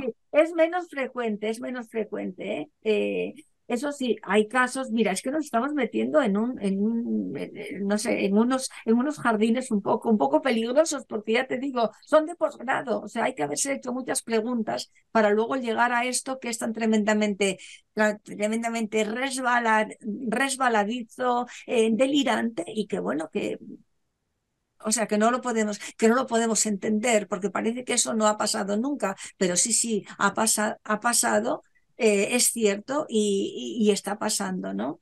Es menos frecuente que realmente a un hombre, pues lo, eh, también los tumban en la camilla y también los investigan y tal, pero que les hagan cosas es menos común que a la mujer, que a la mujer sí, en efecto. Eh, había mujeres que abducidas, incluso que no habían tenido contacto con ningún, con ningún hombre, y bueno, pues de pronto pues aparecen, aparecen embarazadas y a los tres meses, un buen día les desaparece el feto. También en personas casadas, ¿eh? también en personas, en personas casadas. O sea, les desaparece el feto. Sí, de hecho, ya... sí, sí. O sea, luego es como que lo siguen gestando en otro sitio como lo siguen, lo siguen gestando en otro sitio o lo, o, lo, lo, hibridan de otra manera. Es que, es que no lo sabemos. No sé, esto seguramente tiene relación pues, con todos estos eh, contenedores que vio pues, esta mujer, ¿no? Mm. Krista Tilton, que era mm. otra, que era otra. Y cuando hablamos de hibridación, quiere decir hacer modificaciones genéticas en el humano o, mezclarlo con otras mezclarlo, sí, sí, sí, mezclarlo, sí, sí, sí. Incluso había una teoría que yo en esto no lo sé si es así o no, porque ya te digo, cada vez, a ver, cuanto más profundizas en todo esto y más investigas, pues de pronto un día dices, anda, pues mira, ya tengo esta certeza, pero cuando pasa un tiempo ya todo lo reflexionas, ya todo queda decantado, como que tienes menos certezas y dudas mucho más de, dudas mucho más de todo, ¿no? Y sobre todo que conoces mucho más a la otra parte, que es eh, a la, la, parte de la desinformación, ¿no? Que sabes que quieren colarte continuamente, pues, mm. azapos y cosas para que metas la pata y, y quede desprestigiado todo tu, tu, trabajo anterior, que realmente era ser y fidedigno, ¿no? Mm. Mm. O sea que esto de las hibridaciones sabemos que puede ser, pero tampoco sabemos exactamente con qué fin, ¿no? ¿O sí? Eh, ¿Con qué fin? Pues mira, em, entre los años 85 y 90 eh, se decía que, estábamos siendo visitados por un tipo de por un tipo de seres, estos seres grises que tanto investigó Bud Hopkins. Y, y bueno, pues ellos contaban, ¿no? Tenían, ya sabes, unos ojos así enormes, eh, la típica cara que sirve de chunga a las caretas de carnaval y todo eso. ¿no? Bueno, la que tienes en la portada de tu libro, que me has enseñado antes. Bueno, mira, sí, sí, es verdad. Sí, este, enséñalo, enséñalo. Pero quiero decirte que quiero decirte que esta cara, bueno, que esta cara realmente está aquí, pero ¿por qué? Es la cara de, de la portada también del, del, del libro, eh, ¿cómo se titula? Communion, que fue muy conocido. O sea, el libro Intrusos y Communion fueron dos libros que, que desde luego, pues, hicieron saltar todas las alarmas en, en Estados Unidos por precisamente porque se vio que estos seres pues, que tenían una injerencia tremenda con la sociedad y que estaban trabajando poco menos que, que a destajo, ¿no? Era, era eran muchísimas las, las abducciones y, y bueno, las consultas de los psicólogos en Estados Unidos estaban, bueno, pues así, llenas con gente que tenía eso, que fue cuando los psiquiatras decidieron a, a investigar, pues a ver, si eran, si eran psicópatas, si eran esquizoides, si eran tal. No, y se llegó a la conclusión, como te dije, de que no padecían ninguna patología, ni al menos ninguna patología consistente. Si eso, algunos criterios del síndrome de estrés post, postraumático. Eh, incluso se llegó a lanzar una teoría de que estos seres eh, podían padecer progeria. El progeria, bueno, pues es una, es una enfermedad de, de, con de unas características y que consiste en que los niños no crecen, pero eh, pero envejecen, envejecen sin crecer, ¿no? Y tienen un mm. aspecto así. Otra de las teorías era que, y, y que al parecer ellos lo contaban, que en su planeta habían vivido pues grandes guerras nucleares y eso realmente pues los había, o sea, los había hecho así, ¿no? Yo te digo esto, pero yo todo esto lo tengo puesto ahí en reserva, que yo esto mm. no, o sea, es muy difícil que yo diga. O sea, no son afirmaciones, son teorías que dices, bueno. Es muy difícil, es muy difícil que yo te diga, sí, yo creo en esto firmemente. Sí, yo, no, dar por supuesto, pues algunas cosas las tengo ahí, ya te digo, en, en, reserva, ¿no? Y estas son algunas de las teorías que, algunas de las teorías que hay al, al respecto. Claro, mi, mi pregunta también es, eh, cuando, di, di, di, si quieres. Y ellos querían, se decía que querían conseguir una raza eh, híbrida, porque al parecer ellos no podrían reproducirse, solamente podrían reproducirse por clonación, porque mm. tenían, o sea, sus órganos reproductores y tal, pues absolutamente, absolutamente calcificados, digamos, debido, ellos decían, a los inviernos nucleares que habían vivido en sus, en sus planetas. Pero bueno, Óyeme, son teorías, son, ahí están, y, bueno, pues eso es lo que te puedo, lo que te puedo decir, ¿no? Yo, no mm. me, yo nunca me he encontrado con ninguno de ellos, pero sí, por ejemplo, he investigado y he entrevistado a, a personas que, por ejemplo, en Puerto Rico, que siempre fue un área caliente, tanto de, tanto de avistamientos como también de experimentación por parte del gobierno norteamericano. ¿no? O sea, Puerto Rico fue un campo de experimentación desde, desde siempre, que está muy denunciado por, bueno, pues por, por, por, mentes despiertas, ¿no? El pueblo en general pues no se entera de, no entera de mucho, solamente pues, bueno, sufre los efectos, ¿no? Sabes que Puerto Rico es un estado, funciona como estado libre asociado, en donde para los efectos es como, como Estados Unidos, allí se probó la píldora anticonceptiva, pero con, bueno, pues con un principio activo de, o sea, de dosis de, dosis de caballo. Muchas mujeres contrajeron pues, cánceres, hubo cantidad de muertes. Allí se probó el famoso agente naranja, mm. empleado en la guerra del Vietnam. Se, se probó allí en la, en la Reserva Federal de, en la Reserva Natural del Yunque y bueno, pero quiero decirte que además de esto, y además de haber experimentado con campos electromagnéticos, pues era un área caliente en materia de, en materia de, abducciones. Y yo pues he investigado a personas que, yendo un buen día tal, tal, tal, pues se encontraron con, con esta, o sea, con esta gentecilla, ¿no? con estos pues enanitos así, pero personas digamos normales, no estaban ni bebidas, ni alucinaban, ni nada de eso, gente pues normales como tú y como yo, en el supuesto de sea. Sí, sí, sí. eh, pues es que te, quiero preguntar varias cosas conforme vas hablando.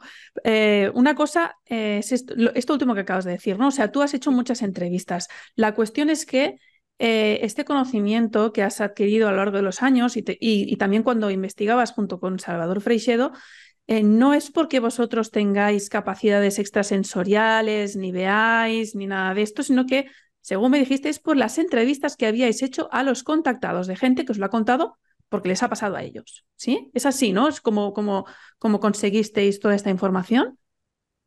A ver, ¿quieres decir si la hemos conseguido por métodos racionales o a través de sintonización o de canalización con otros planos o con otras entidades? Sí, o sea, la cosa, la cosa es que, a ver, que hay gente que dice que ven entidades que las sienten, entonces bueno, yo estoy seguro porque yo lo siento, yo lo veo. No es vuestro caso. No, para nada. No, no, no, no, para nada. Para nada. o sea, fue a través de, estas entrevistas, de empezar a investigar y a hablar con gente que lo había vivido. Sí, sí, no tiene nada que ver con lo subjetivo. No, no, no. Son cosas totalmente, totalmente, totalmente objetivas. Sí, totalmente objetivas. O sea, y, que, y que vosotros le dabais validez, ¿no? Porque dices, bueno, igual esta persona, mira, está un poco tarumba y me está contando aquí una historia. O sea, ¿cómo, cómo validáis vosotros que lo que os están contando tiene, tiene validez. Bueno, pues te, cuento, por ejemplo, eh, normalmente, normalmente la persona no creas que, te, que le encanta ni, ni tener avistamientos, ni ser abducida, ni que la lleven, ni que le hagan cosas. Normalmente la persona se lo suele guardar. Y normalmente suele contarlo cuando, bueno, pues cuando mm, ve a alguien que dice, bueno, pues yo quiero saber lo que es esto.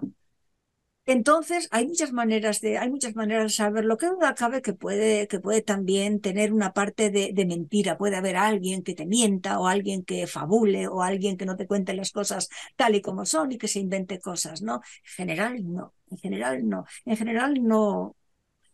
Yo diría que los casos de, los casos de falsos, o sea, son una mínima parte. Y la gente que te cuenta la historia, pues, o sea, te la cuenta como, como, o sea, como la vivió y no te, y no te está mintiendo.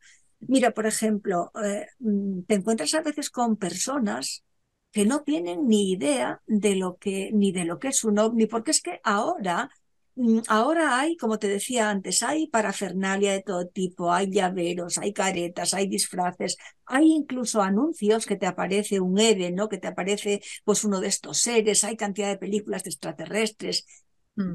Pero eh, esto eh, hace, es hace unos años. Eh, hace unos años, por ejemplo, en los años 80, estoy buscando, mira, en los años 80 Booth Hopkins, pues eh, en sus investigaciones tenía muchos niños. Y los niños sí es verdad que fabulan y sí te cuentan que hablan con un niño, con un, con un amiguito invisible y eso, ¿no? Pero bueno, pues también hay maneras de saber cuándo un niño fabula y cuándo no. Eh, se me viene a la mente un caso, hubo un caso de un niño que estaba con su mamá en una librería y de pronto estaban así pasando entre los libros y el niño pues tendría como tres años o cuatro y entonces vio en la portada un pues un ser como este, ¿no? Que vio en concreto la portada del libro de, de White Retriever, eh, Communion. Y entonces el niño empezó, mira, el niño le entró un ataque y le dijo así con su lengua medio de trapo, eh, mami, este es el que viene por las noches y me lleva. ¿Sabes? Es, es, es, es, muy curioso. Ese niño, ese niño no estaba fabulando, ese niño vio, y bueno, pues de personas, por ejemplo, que al ver esto, pues como que hacen un clic y de repente se acuerdan de, se acuerdan de algo, ¿no? Bien, mm. Hopkins empezó como tenía un grupo de apoyo en, en Nueva York y bueno, pues era muy conocida, muy conocido en este mundo, pues bueno, pues cuando empezaron los niños a, a contar así ciertas cosas y eso, y otra cosa, cuando por ejemplo iba una madre que había tenido una experiencia de abducción, pues si tenían, si tenía algún niño, pues claro, eh, Hopkins también quería seguirle la pista, ¿no? Y también investigaba al niño.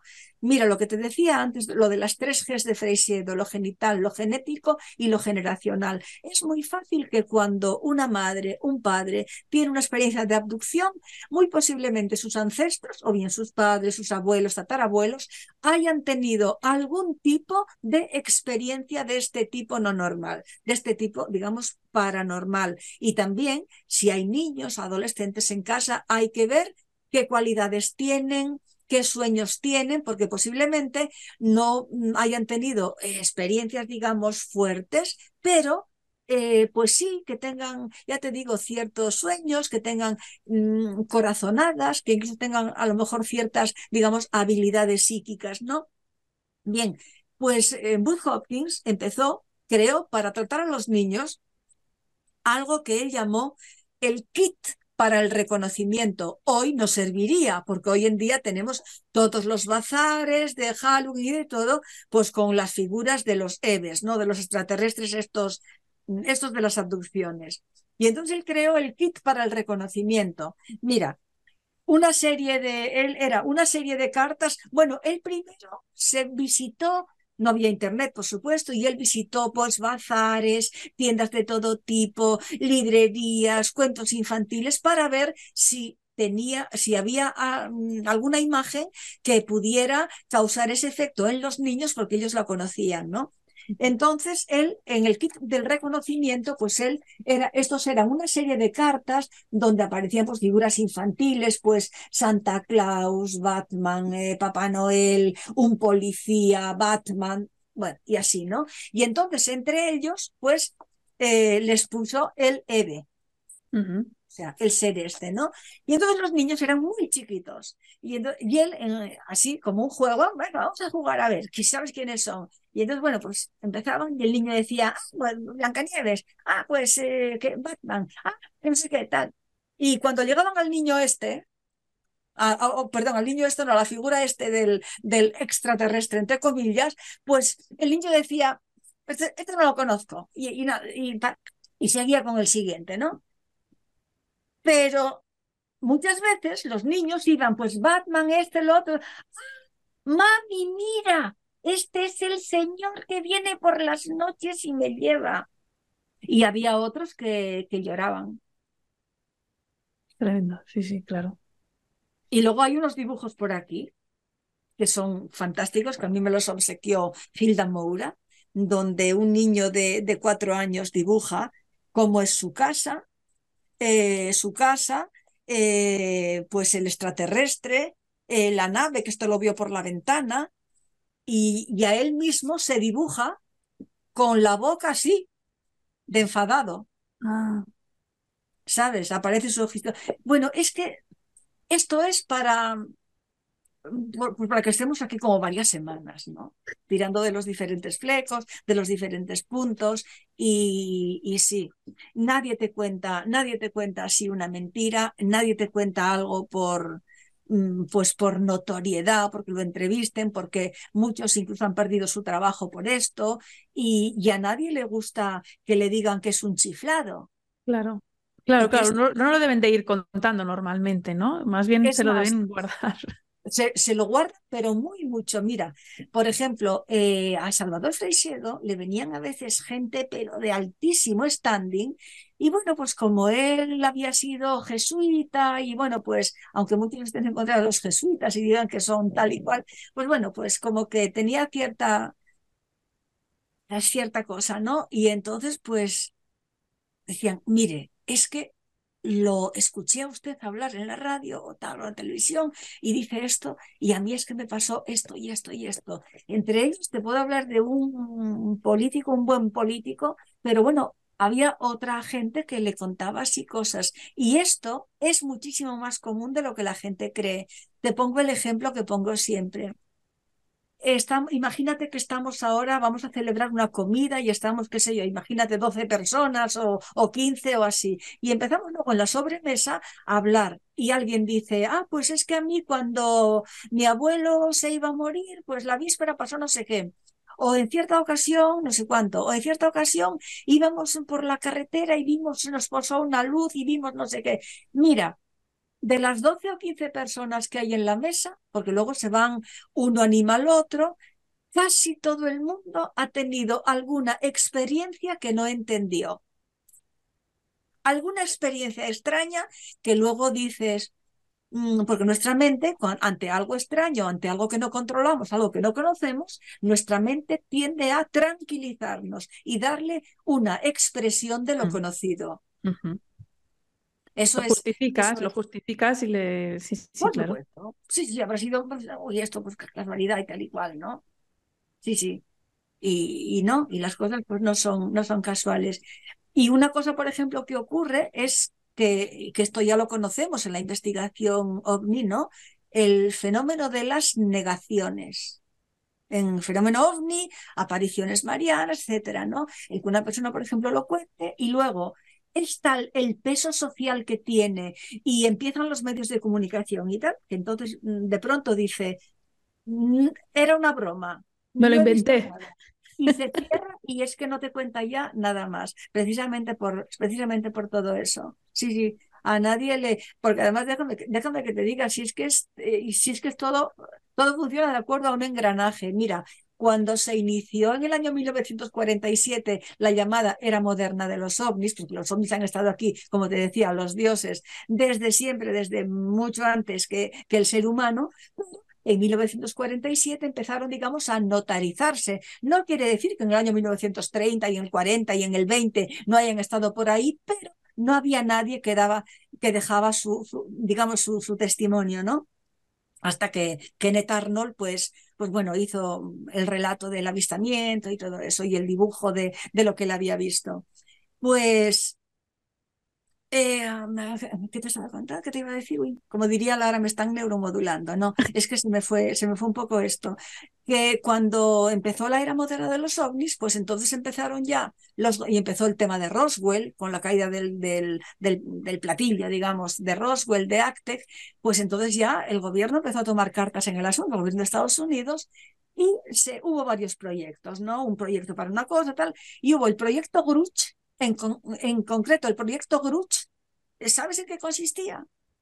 Pues en ver el tratamiento que le iban a dar a los avistamientos y de qué iban a tildar a los que osaran decir que habían visto algo o que lo habían abducido, que lo habían contactado o que le había pasado un objeto por ahí así. El proyecto Gruch fue para eso.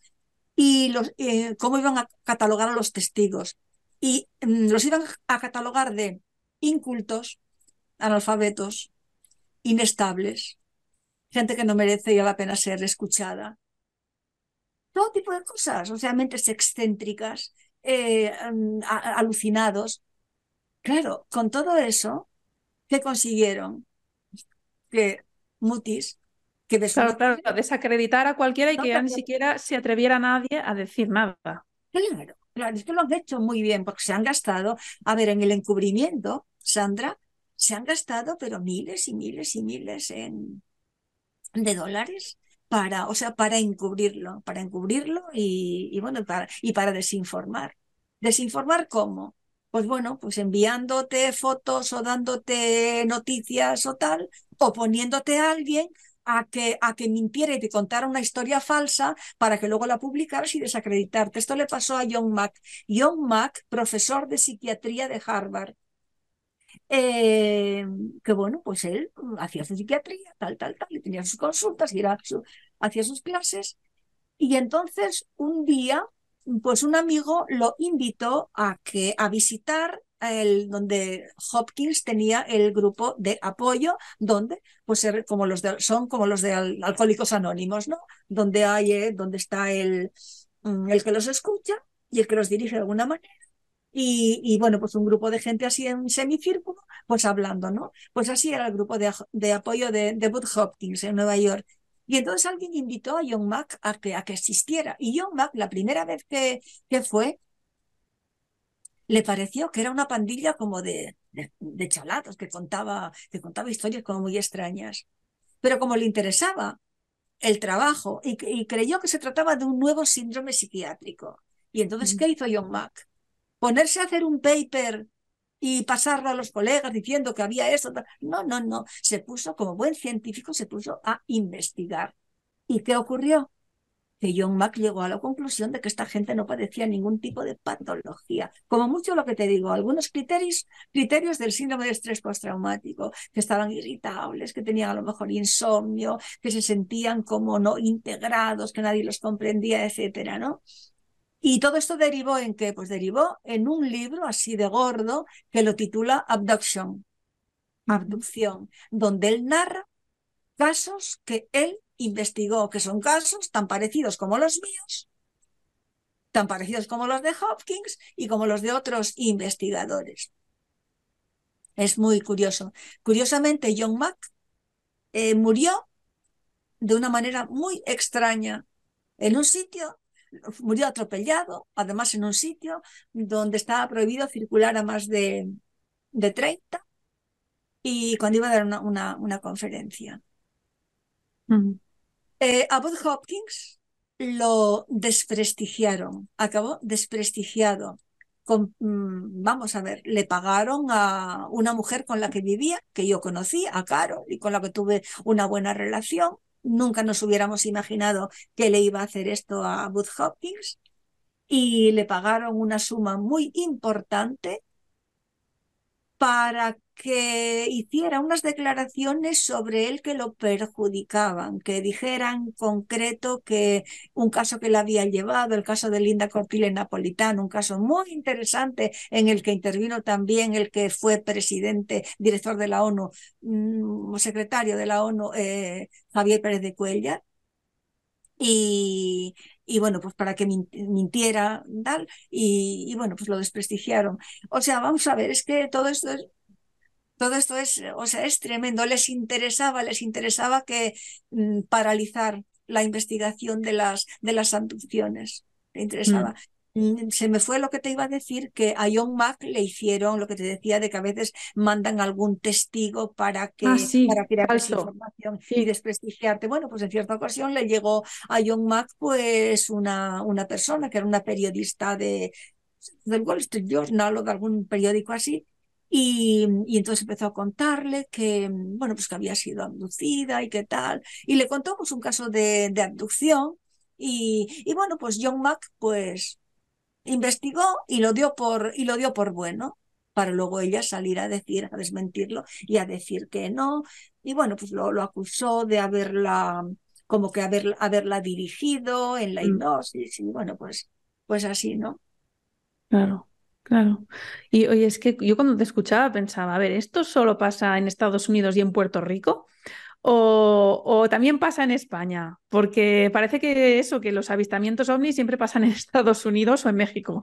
Pues mira, no, lo que pasa que lo que pasa es que en España somos como muy obedientes, ¿no? Somos muy obedientes y basta que la cadena de televisión te diga, ta, ta, ta, a lo mejor no lo dice, pero si lo dice, basta que te diga, eh, bueno, esto nada, pero era Venus, era, no, no, pasó nada, eran cuatro locos que estaban ahí tomando vino. Y entonces ya la gente ya lo cree. Como cuando dicen, mira, vete allí ponte esta cosa así y tal, ¿no? Bueno. Y la gente es, la gente es como muy, como muy crédula, como muy crédula, ¿no? Y, y, bueno, no sé, pues somos menos habitantes quizá, pero mira, ha habido, pero ha habido casos interesantísimos en España, casos muy, muy interesantes, muy interesantes. Hay un libro de, de Bruno Cardeñosa que se titula Los archivos secretos del ejército del aire, porque, mm, a ver, mm, normalmente las, los casos ovni son casos ovni y otro tipo y otro tipo de casos, ¿no? De experiencias de la CIA, pues del MK Ultra o de otras oficinas así eh, gubernamentales, pues todo eso está clasificado. Está clasificado hasta que pasa un determinado tiempo, 20 años, 25 años, y allí tienen una ley que es la, que es la, se llama la, la FOIA, Freedom bueno, ley de libertad de información, y entonces tienen que, y a veces desclasifican los, Mm, desclasifican los, los archivos completamente, completamente tachados, completamente mm. tachados de negro, donde puedes a lo mejor ver pues dos o tres frases, ¿no? Aquí en España también hubo una desclasificación del MOA. Y, y bueno, pues anunció a bombo y platillo que iba a producirse la desclasificación de todos los casos ovni que estaban en poder del ejército del aire, pero desde, o sea, desde que empezó la era, la era moderna de los ovnis, ¿no? Eh, ¿Sabes quién fue el militar eh, que estuvo al frente de la desclasificación? Pues mira, se llamaba Ángel Bastida Freijedo. Freijedo y Freijedo, sabes que es lo mismo, el G y la J, ¿no? Lo que pasa es que él adoptó la, la, la, X, eh, que es del apellido, del apellido gallego. Y él era, él era muy joven cuando aquello y, y ya te digo, estuvo al frente y cuando Salvador y él hablaron, Salvador le dijo, digo, eh, menuda, menuda que te ha caído, dice todo para ti. O sea, y no quiso interferir para nada, intervenir para nada, ni que le contara nada, ¿no? Se contaron mentiras, pero increíble, increíble, pero bueno, que son casi, son casi como de risa, de tomar al telespectador o al lector por tonto. Y publicó, Bruno Cardeñosa publicó eh, un libro titulado Los archivos secretos del Ejército del Aire, donde, donde habla de cómo fue la desclasificación. Eh, no sé si has oído hablar de, del famoso ovni de Manises. Eh, no. De Manises. Bueno, pues es muy, muy, muy conocido, que luego, bueno, lo investigaron pues desde, desde Bruno Cardeñosa, Benítez, o sea, todos los, los investigadores de ovni, ¿no?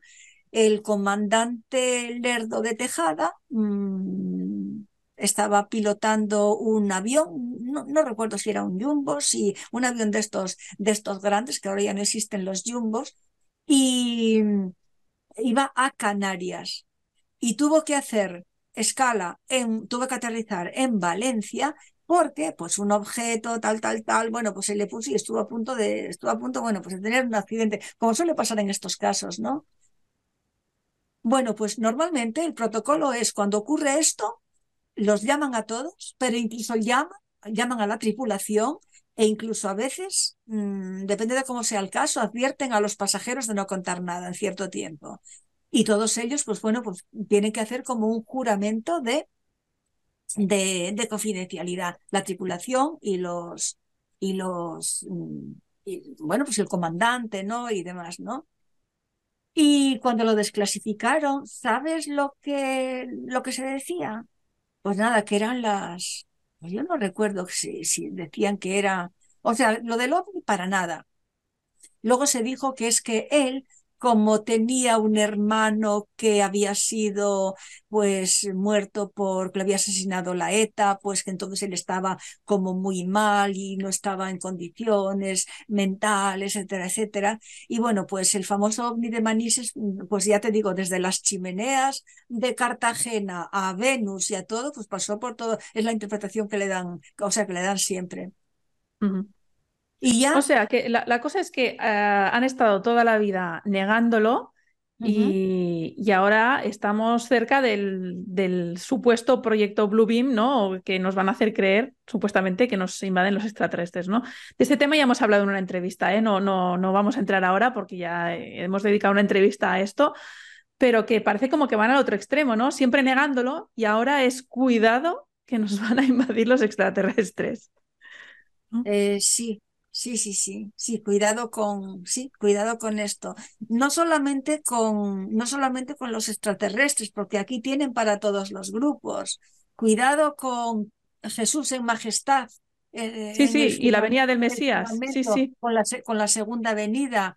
Y cuidado con el aviso de Garabandal que están esperando los, los seguidores de, de Garabandal y todo eso, porque porque, o sea, tienen métodos eh, con las tecnologías nuevas para, eh, para crear todo tipo de, todo tipo de fenómenos todo tipo de fenómenos y, y, producir todo tipo de efectos mentales en la gente, aparte ya de producir todo tipo de fenómenos físicos como, como terremotos, como ciclones, como a través del heart y todo eso. Sí, sí, mm. lo de. Sí, pero es muy curioso, mm, fíjate que es muy curioso porque ahora, fija, nos, nos han dicho, nos han dicho esto y, y el ex ministro de Canadá que, que sí, el proyecto extraterrestre y tal. Sin embargo, ha habido siempre investigadores que siempre vieron mm, esto como una amenaza. Por ejemplo, Coleman von Kevinsky siempre incluso le, incluso le escribía a Bill Clinton diciendo que bueno que había pues una gran amenaza que teníamos que prepararnos por si por si venían los marcianos no marcianos lo digo en un poco así de, de o sea de guasa no eh, y, y, sí se, se, carteaban ellos y le, le, aconsejaban. De todas formas, el tema eh, es muy interesante, el tema de la, de la amenaza extraterrestre, porque la primera vez que lo hablaron públicamente del nuevo orden mundial fue precisamente eh, cuando George Bush se reunió con, o sea, con Gorbachev. Y entonces, bueno, pues él lo contó luego en una conferencia a unos estudiantes, creo que en Georgia, pues eh, hablando de, del nuevo orden mundial y de, y de qué pasaría si, si que el nuevo orden mundial lo vemos como algo muy como muy lejano y así, pero ¿qué pasaría si un buen día eh, nos amenaza, nos vemos todos amenazados por un peligro que sean los habitantes de, o sea, de otro lugar, que entonces pues no nos quedaría más remedio que unirnos todos bajo un gobierno mundial, etcétera, etcétera. Y esto fue muy interesante, pero te voy más atrás, el proyecto Iron Mountain, no sé si hablaste de esto o no. Sí, sí. Sí, eh, la entrevista fue con los hermanos Barea y hablaron de esto también, sí, sí. Iron Mountain. Sí, sí. Sí, pero, pero di, di, di. O sea, no, no, Iron Mountain, que es uno de los, de los documentos que a mí me gusta mucho, que a mí me gusta mucho eh, citar, porque en el año 1961-62 hubo varias reuniones en un lugar llamado Iron Mountain con, bueno, pues un grupo multidisciplinar de gente del gobierno, científicos, políticos, etcétera, etcétera, y era para tratar cómo eh, cómo, eh, digamos, bregar con las masas en tiempo de paz, porque para ellos las guerras eran, pues eso, eh, dejaron sentado que eran, que eran importantes, que la sociedad era más creativa y demás. y en tiempo de paz, ¿cómo podrían hacer, no? Sin tener una guerra para, para controlar las masas realmente. Y entonces, aparte de la pollution, ¿no? que es la contaminación, es igual a cambio climático, traducido a cambio, cambio climático actual, sería también la amenaza extraterrestre y así viene eh, literalmente expuesto ahí.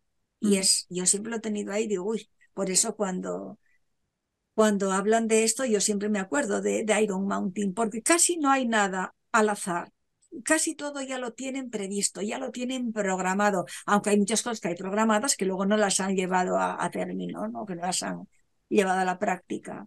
Pero, mm. pero sí, sí, que, mm. que, no quieren, que no quieren que despertemos, ojo, ¿eh? que no quieren que despertemos. Por eso van tan deprisa ahora. Por mm. eso lo de la Agenda 2030 podía ser Agenda, pues, qué sé yo, Agenda 2090 o Agenda 20, qué sé yo qué, el siglo, milenio que viene. No, no, no, no, no.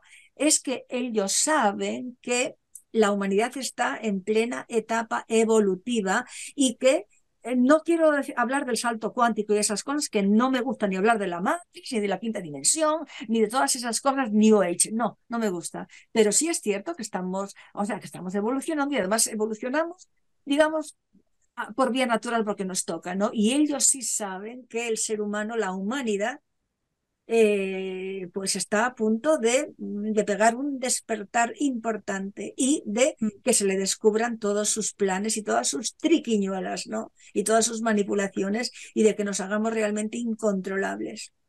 Bueno, a modo de resumen, me gustaría eh, como aclarar un poco. O sea, aclarar o concretar un poco, ¿no? Porque, claro, nos has, eh, nos estado hablando de que es real, ¿no? Que hay, o que ha habido y que hay abducciones que se llevan a la gente, que les hacen pruebas, que no sé qué. Y a la vez hemos empezado hablando de estas entidades que nos chupan la energía, ¿no? Y, que, y de las apariciones y todo esto. Al final, entiendo yo, y también por lo que hablamos el otro día, que todos estos son los mismos. O sea, y como has dicho tú, llevan aquí desde siempre. No es que nos vengan a invadir los extraterrestres, sino que han estado aquí siempre, que ah, están experimentando con nosotros desde siempre y que eso no es algo nuevo. Total. Sí. Y que cuando, cuando hay apariciones, a veces incluso dices tú que si los nórdicos, que si los, la helada de no sé cuánto, que todo esto que al final son diferentes manifestaciones de los mismos, ¿no? Eso es lo que he entendido yo cuando te he escuchado otras veces. Sí, los diferentes disfraces, sí diferentes sí. Sí, sí, que, o sea, que no es en plan, eh, bueno, los extraterrestres son estos, los grises o los hombrecillos de verde o los reptilianos y ya está. Y después están los seres etéricos que son súper buenos y no sé No, es que son todos los mismos, son diferentes mm, formas, como has dicho tú, se muestran de diferente forma, pero son siempre los mismos. Sí, pero a ver, no me gustaría simplificar tanto porque, porque, mm, porque posiblemente sí haya, sí haya seres en el cosmos, ¿no? Sí, haya seres, pues incluso buenos, angélicos, etéricos, a los que no vemos nunca y se manifiestan. Porque están, pues, están em, siguiendo su, su evolución o, o el cometido que tengan, ¿no? Si es que tienen algunos, si es que tienen alguno, sí. Lo que, a ver, lo que sí te puedo decir es que, por ejemplo, un, es, un llamado, digamos, extraterrestre, un Gina o un hada, por ejemplo, tienen unas características muy, muy, muy comunes. Les encantan los asuntos humanos, les encanta interferir, les encanta tener relación con los humanos, incluso sexual, les encanta llevárselos y a veces los devuelven y a veces no. Ha habido abducidos que no han vuelto nunca. Y las abducciones estas a veces son físicas y a veces son etéricas. O sea, mientras está durmiendo se llevan el cuerpo energético. ¿no? Eh, yo mm, las que más conozco son las, yo las que investigué fundamentalmente son las, o sea, son las físicas. Son las físicas las que luego además vienen con señales, porque bueno, es que eh, ¿Cómo conocer realmente a un, a un abducido? Hay una diferencia entre contactado y abducido. ¿eh? Son dos ah. cosas distintas, aunque sí son, son diferentes. El, el contactado lo cita en un lugar determinado, eh, hablan, le dan mensajes, esto, pero incluso lo invitan a visitar la nave, pero nunca es llevado a la fuerza. Nunca ha llevado la fuerza. El abducido sí. El abducido lo pillan, lo llevan, lo tumban en la camilla, le hacen cosas, le hacen pruebas de, le hacen pruebas de todo tipo y normalmente, mm, normalmente vuelve con alguna marca, pero sobre todo vuelve con marcas, digamos, por decirlo de alguna manera, con marcas en su psiquismo. Tiene, experimentan un cambio. Por ejemplo, la persona que, que ha sido, eh, que ha tenido una de estas experiencias, pues tiene cambios. Por ejemplo, en el ámbito físico, que, pues mira, pues a, veces vuelve con marcas, de pronto, de, repente se ve aquí en el, en el muslo, pues, pues eh, unos triángulos que no se los hizo con nada o una especie de o una figurita formada por, por pequeños circulitos como medio como medio quemado como así y él no sabe que se lo ha hecho con nada. Mm, a veces cambios en los por ejemplo en las mujeres cambios en o sea, de quedarse por ejemplo embarazadas algunos cambios en los en los genitales. Eh, esto también pasa en los hombres. Eh, en el ámbito físico, ¿qué más cosas? Ah, pues por ejemplo, pues aparecen, mm, de pronto les aparece, se dan cuenta de que tienen una cicatriz, pues que no se la habían visto nunca, cicatrices, por ejemplo, extrañas, normalmente es frecuente que nunca hayan tenido, por ejemplo, hemorragias y que, y que de pronto pues empiezan y, y durante unos días pues eh, sangran por la, sangran así mucho por la, por la nariz. No, esto en lo físico, así que recuerde ahora. Pero, por ejemplo, en el ámbito intelectual, eh, la persona que era una persona normal, pues con sus lecturas mm, normales que lee todo el mundo, pues de pronto se interesa por la astronomía, empieza a tener un deseo de saber sobre los viajes astrales, sobre, sobre civilizaciones antiguas, sobre el fenómeno ovni, o sea, temas Mm, que nunca, y su familia pues le dice, ay, pero mira, ¿qué haces con esto y tal? Porque a lo mejor leía el premio Planeta y otras cosas así normales, ¿no? Y entonces empieza a tener interés por eso.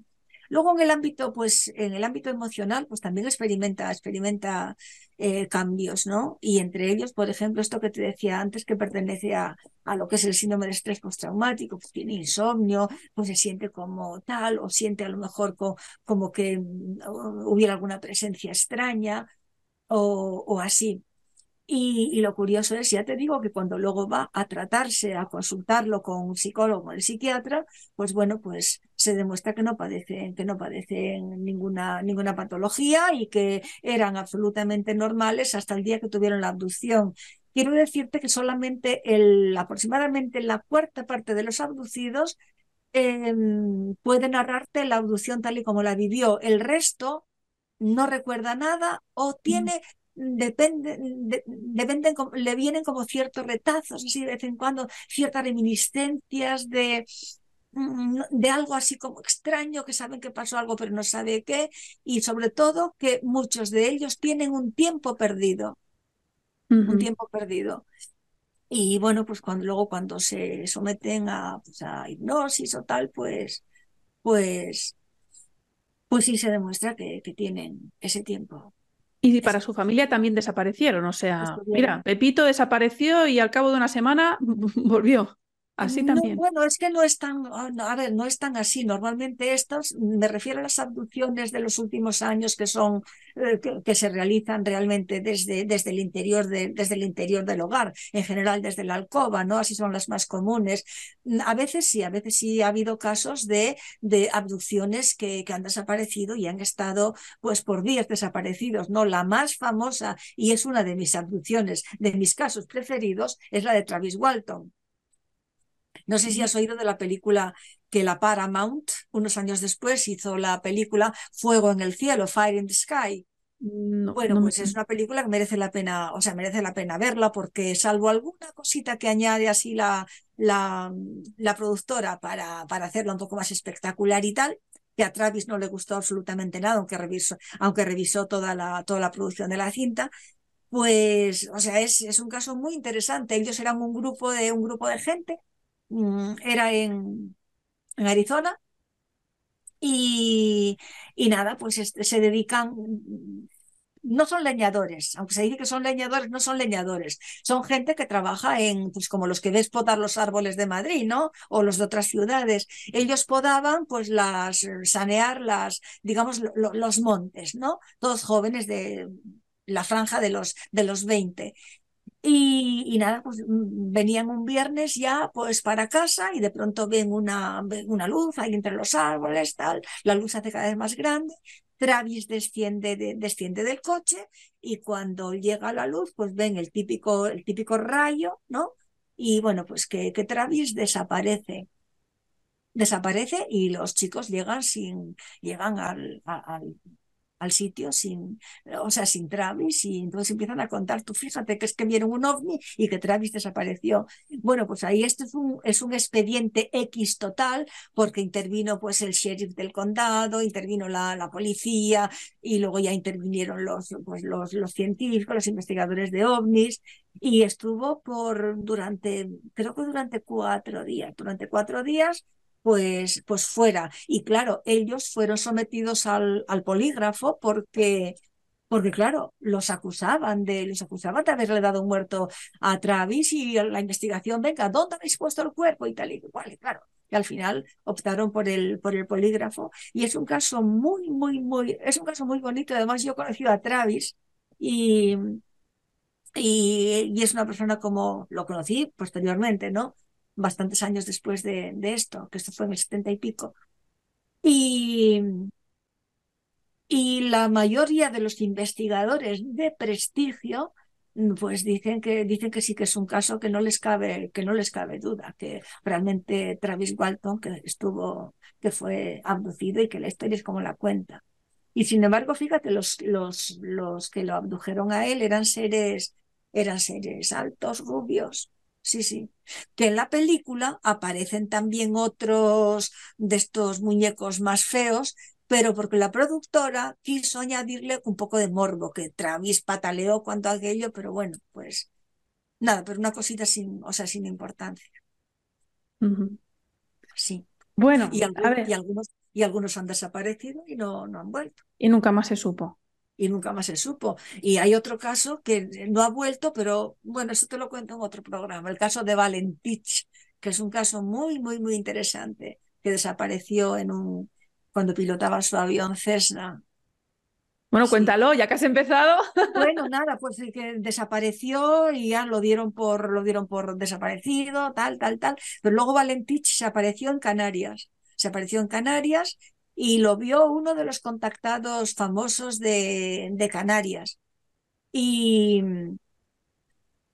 y bueno, pues no daban crédito, pero se apareció en dos partes más. Y luego hay, un, hay una historia muy bonita de una persona que estaba leyendo, pero esta nota la tendría que haber repasado este dato, estos datos para, para contarte esto que ocurrió de una persona que estaba leyendo, por ejemplo, el, o sea, este, o sea, este libro donde se, donde se cuenta la historia de Valentich y entonces Valentich se le apareció donde estaba leyendo en la cama y se sentó ahí. Pero tendría que, tendría mm. que leer, tendría que leer el caso y, y revisarlo para contarte los datos, o sea, exactos, ¿no? Y es un caso muy, es un caso muy interesante.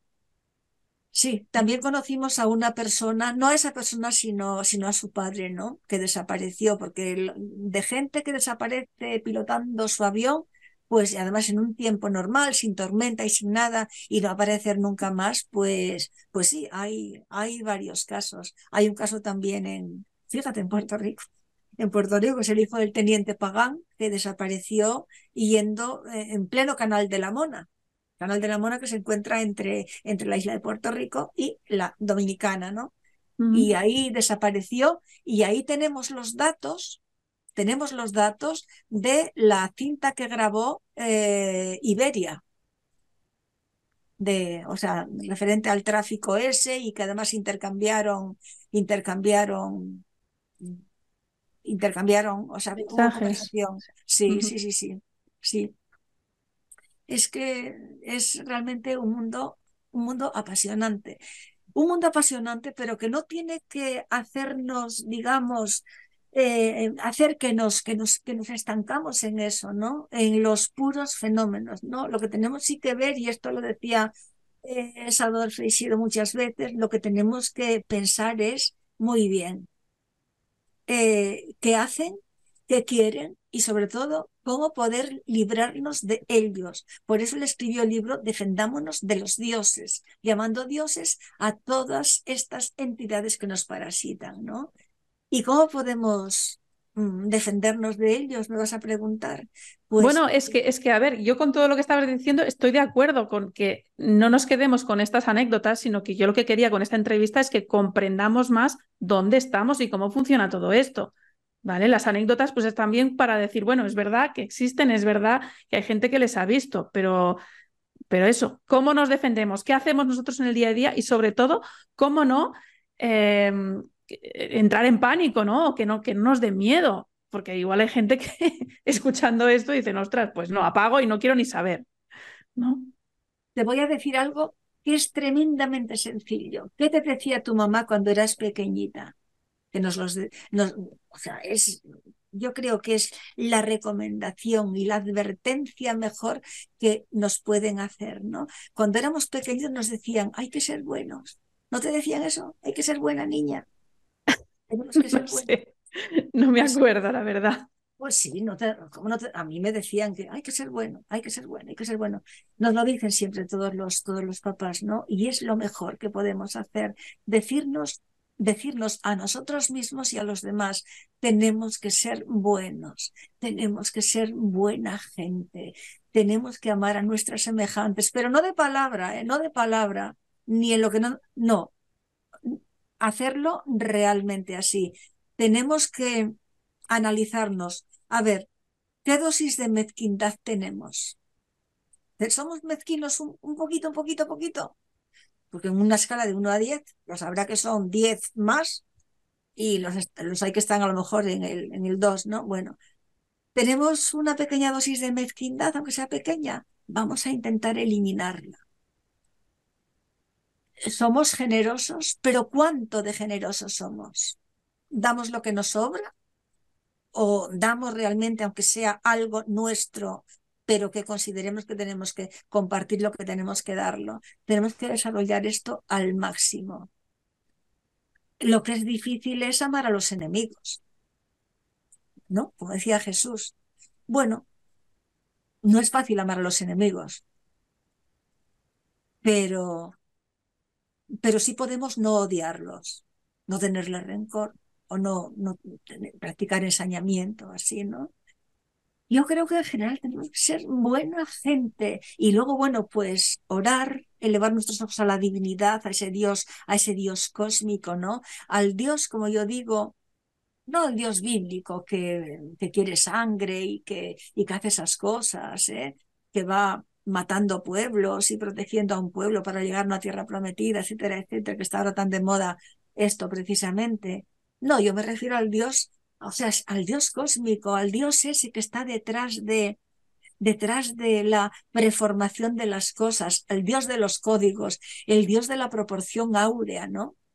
Y ese, ese Dios que hace de este, que este, que nos hace ver este mundo que, que es un mundo muy mágico, muy mágico, y también lleno de amor a pesar de todo. Y con nosotros aquí que tenemos grandes posibilidades de hacer cosas, de ser creativos, de recibir inspiración, de crear, de crecer, de ayudar, de compartir, de ser buena gente. Y entonces yo digo, la clave está en esto.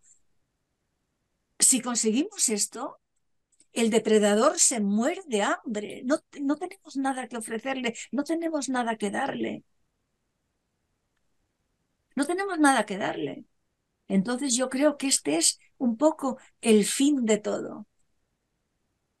Que claro, yo creo que es tan real esto que por eso no quieren que seamos buenos y por eso nos están continuamente con cosas, esto, lo otro, porque eso sí, los malos pensamientos y esto, ah, pues mira, voy a decirlo, ah, pues voy a decirle esto, ah, pues cuando le debía le voy a decir, le voy a hacer, le voy a no sé qué, voy a... y no hacer todo lo que, lo que, lo que debemos hacer para el bien, todo esto sí son, son influencias externas. ¿eh? Esto, eso no sale de nuestro corazón, esto viene, esto viene externamente. Muy bien, Magdalena. Eh, ¿Hay alguna cosa más que quieras añadir antes de que nos despidamos?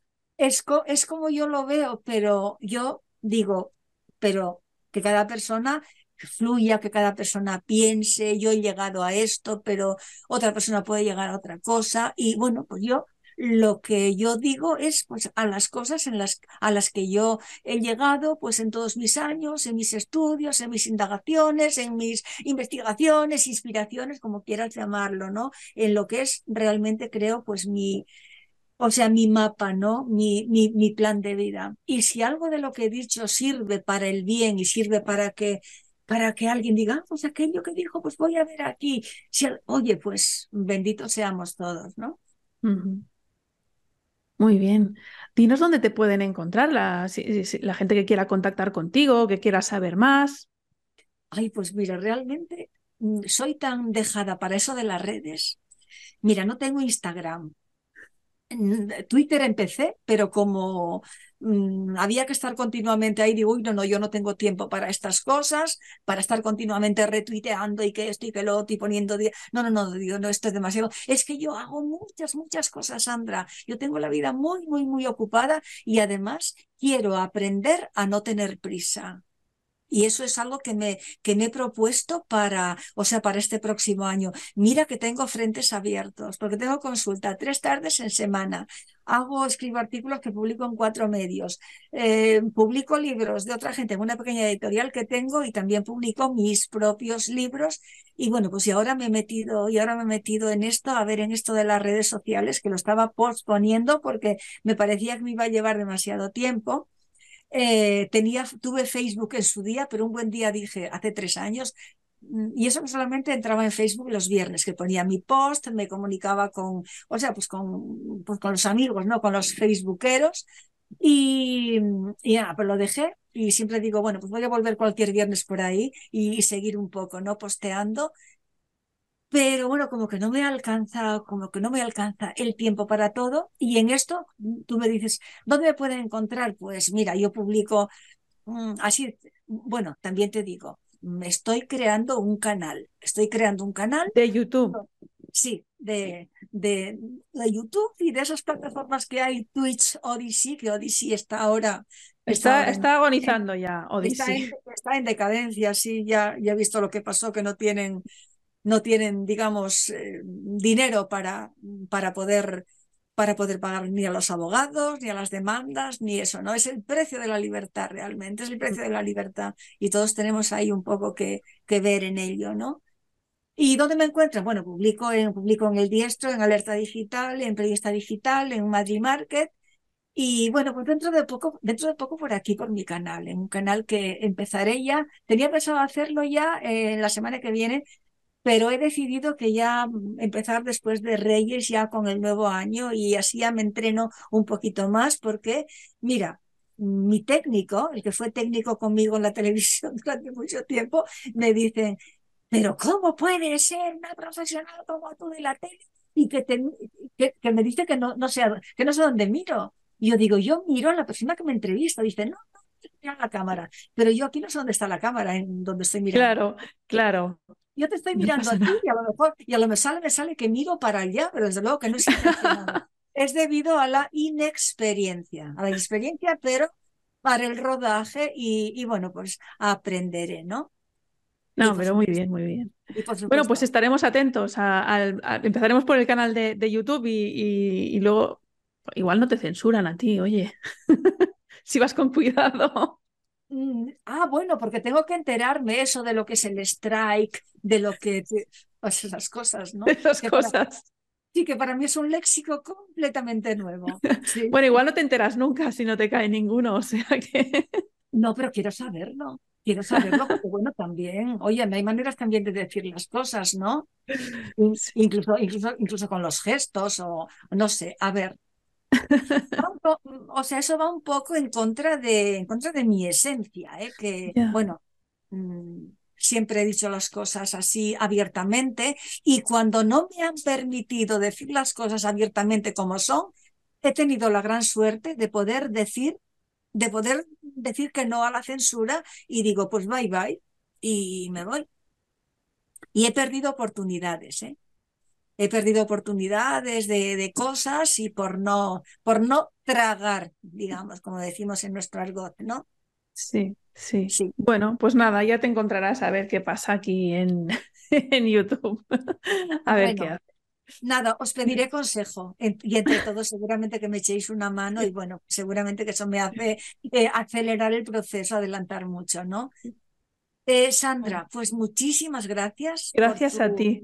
Por tu, por tu invitación, por tu delicadeza y, bueno, pues por todo. Lo que pasa es que, claro, he querido tocar muchos temas. Muchos temas. Quizá nos hayamos complicado la cosa y teníamos que haber ido más por fascículos. Bueno, bueno, yo creo que, yo creo que la gente que, que, sigue mi canal y, y, mi programa en las distintas plataformas, yo creo que están al nivel para enterarse de lo que, de lo que hemos hablado. Por supuesto, eso no lo dudo, que están a un nivel pues muy superior a lo que hemos dicho aquí. Pero bueno, pues siempre mm, a lo mejor quieres aclarar cosas y en lugar de aclararlas, pues a veces confundes, ¿no? Pero bueno, ya iremos desgranando todas las cosas poco a poco, porque bueno, pues pensamos seguir aquí todavía. Muchísimas gracias. Muchas gracias. Gracias, Magdalena. Un abrazo. Hasta pronto. un abrazo grande. Chao, chao.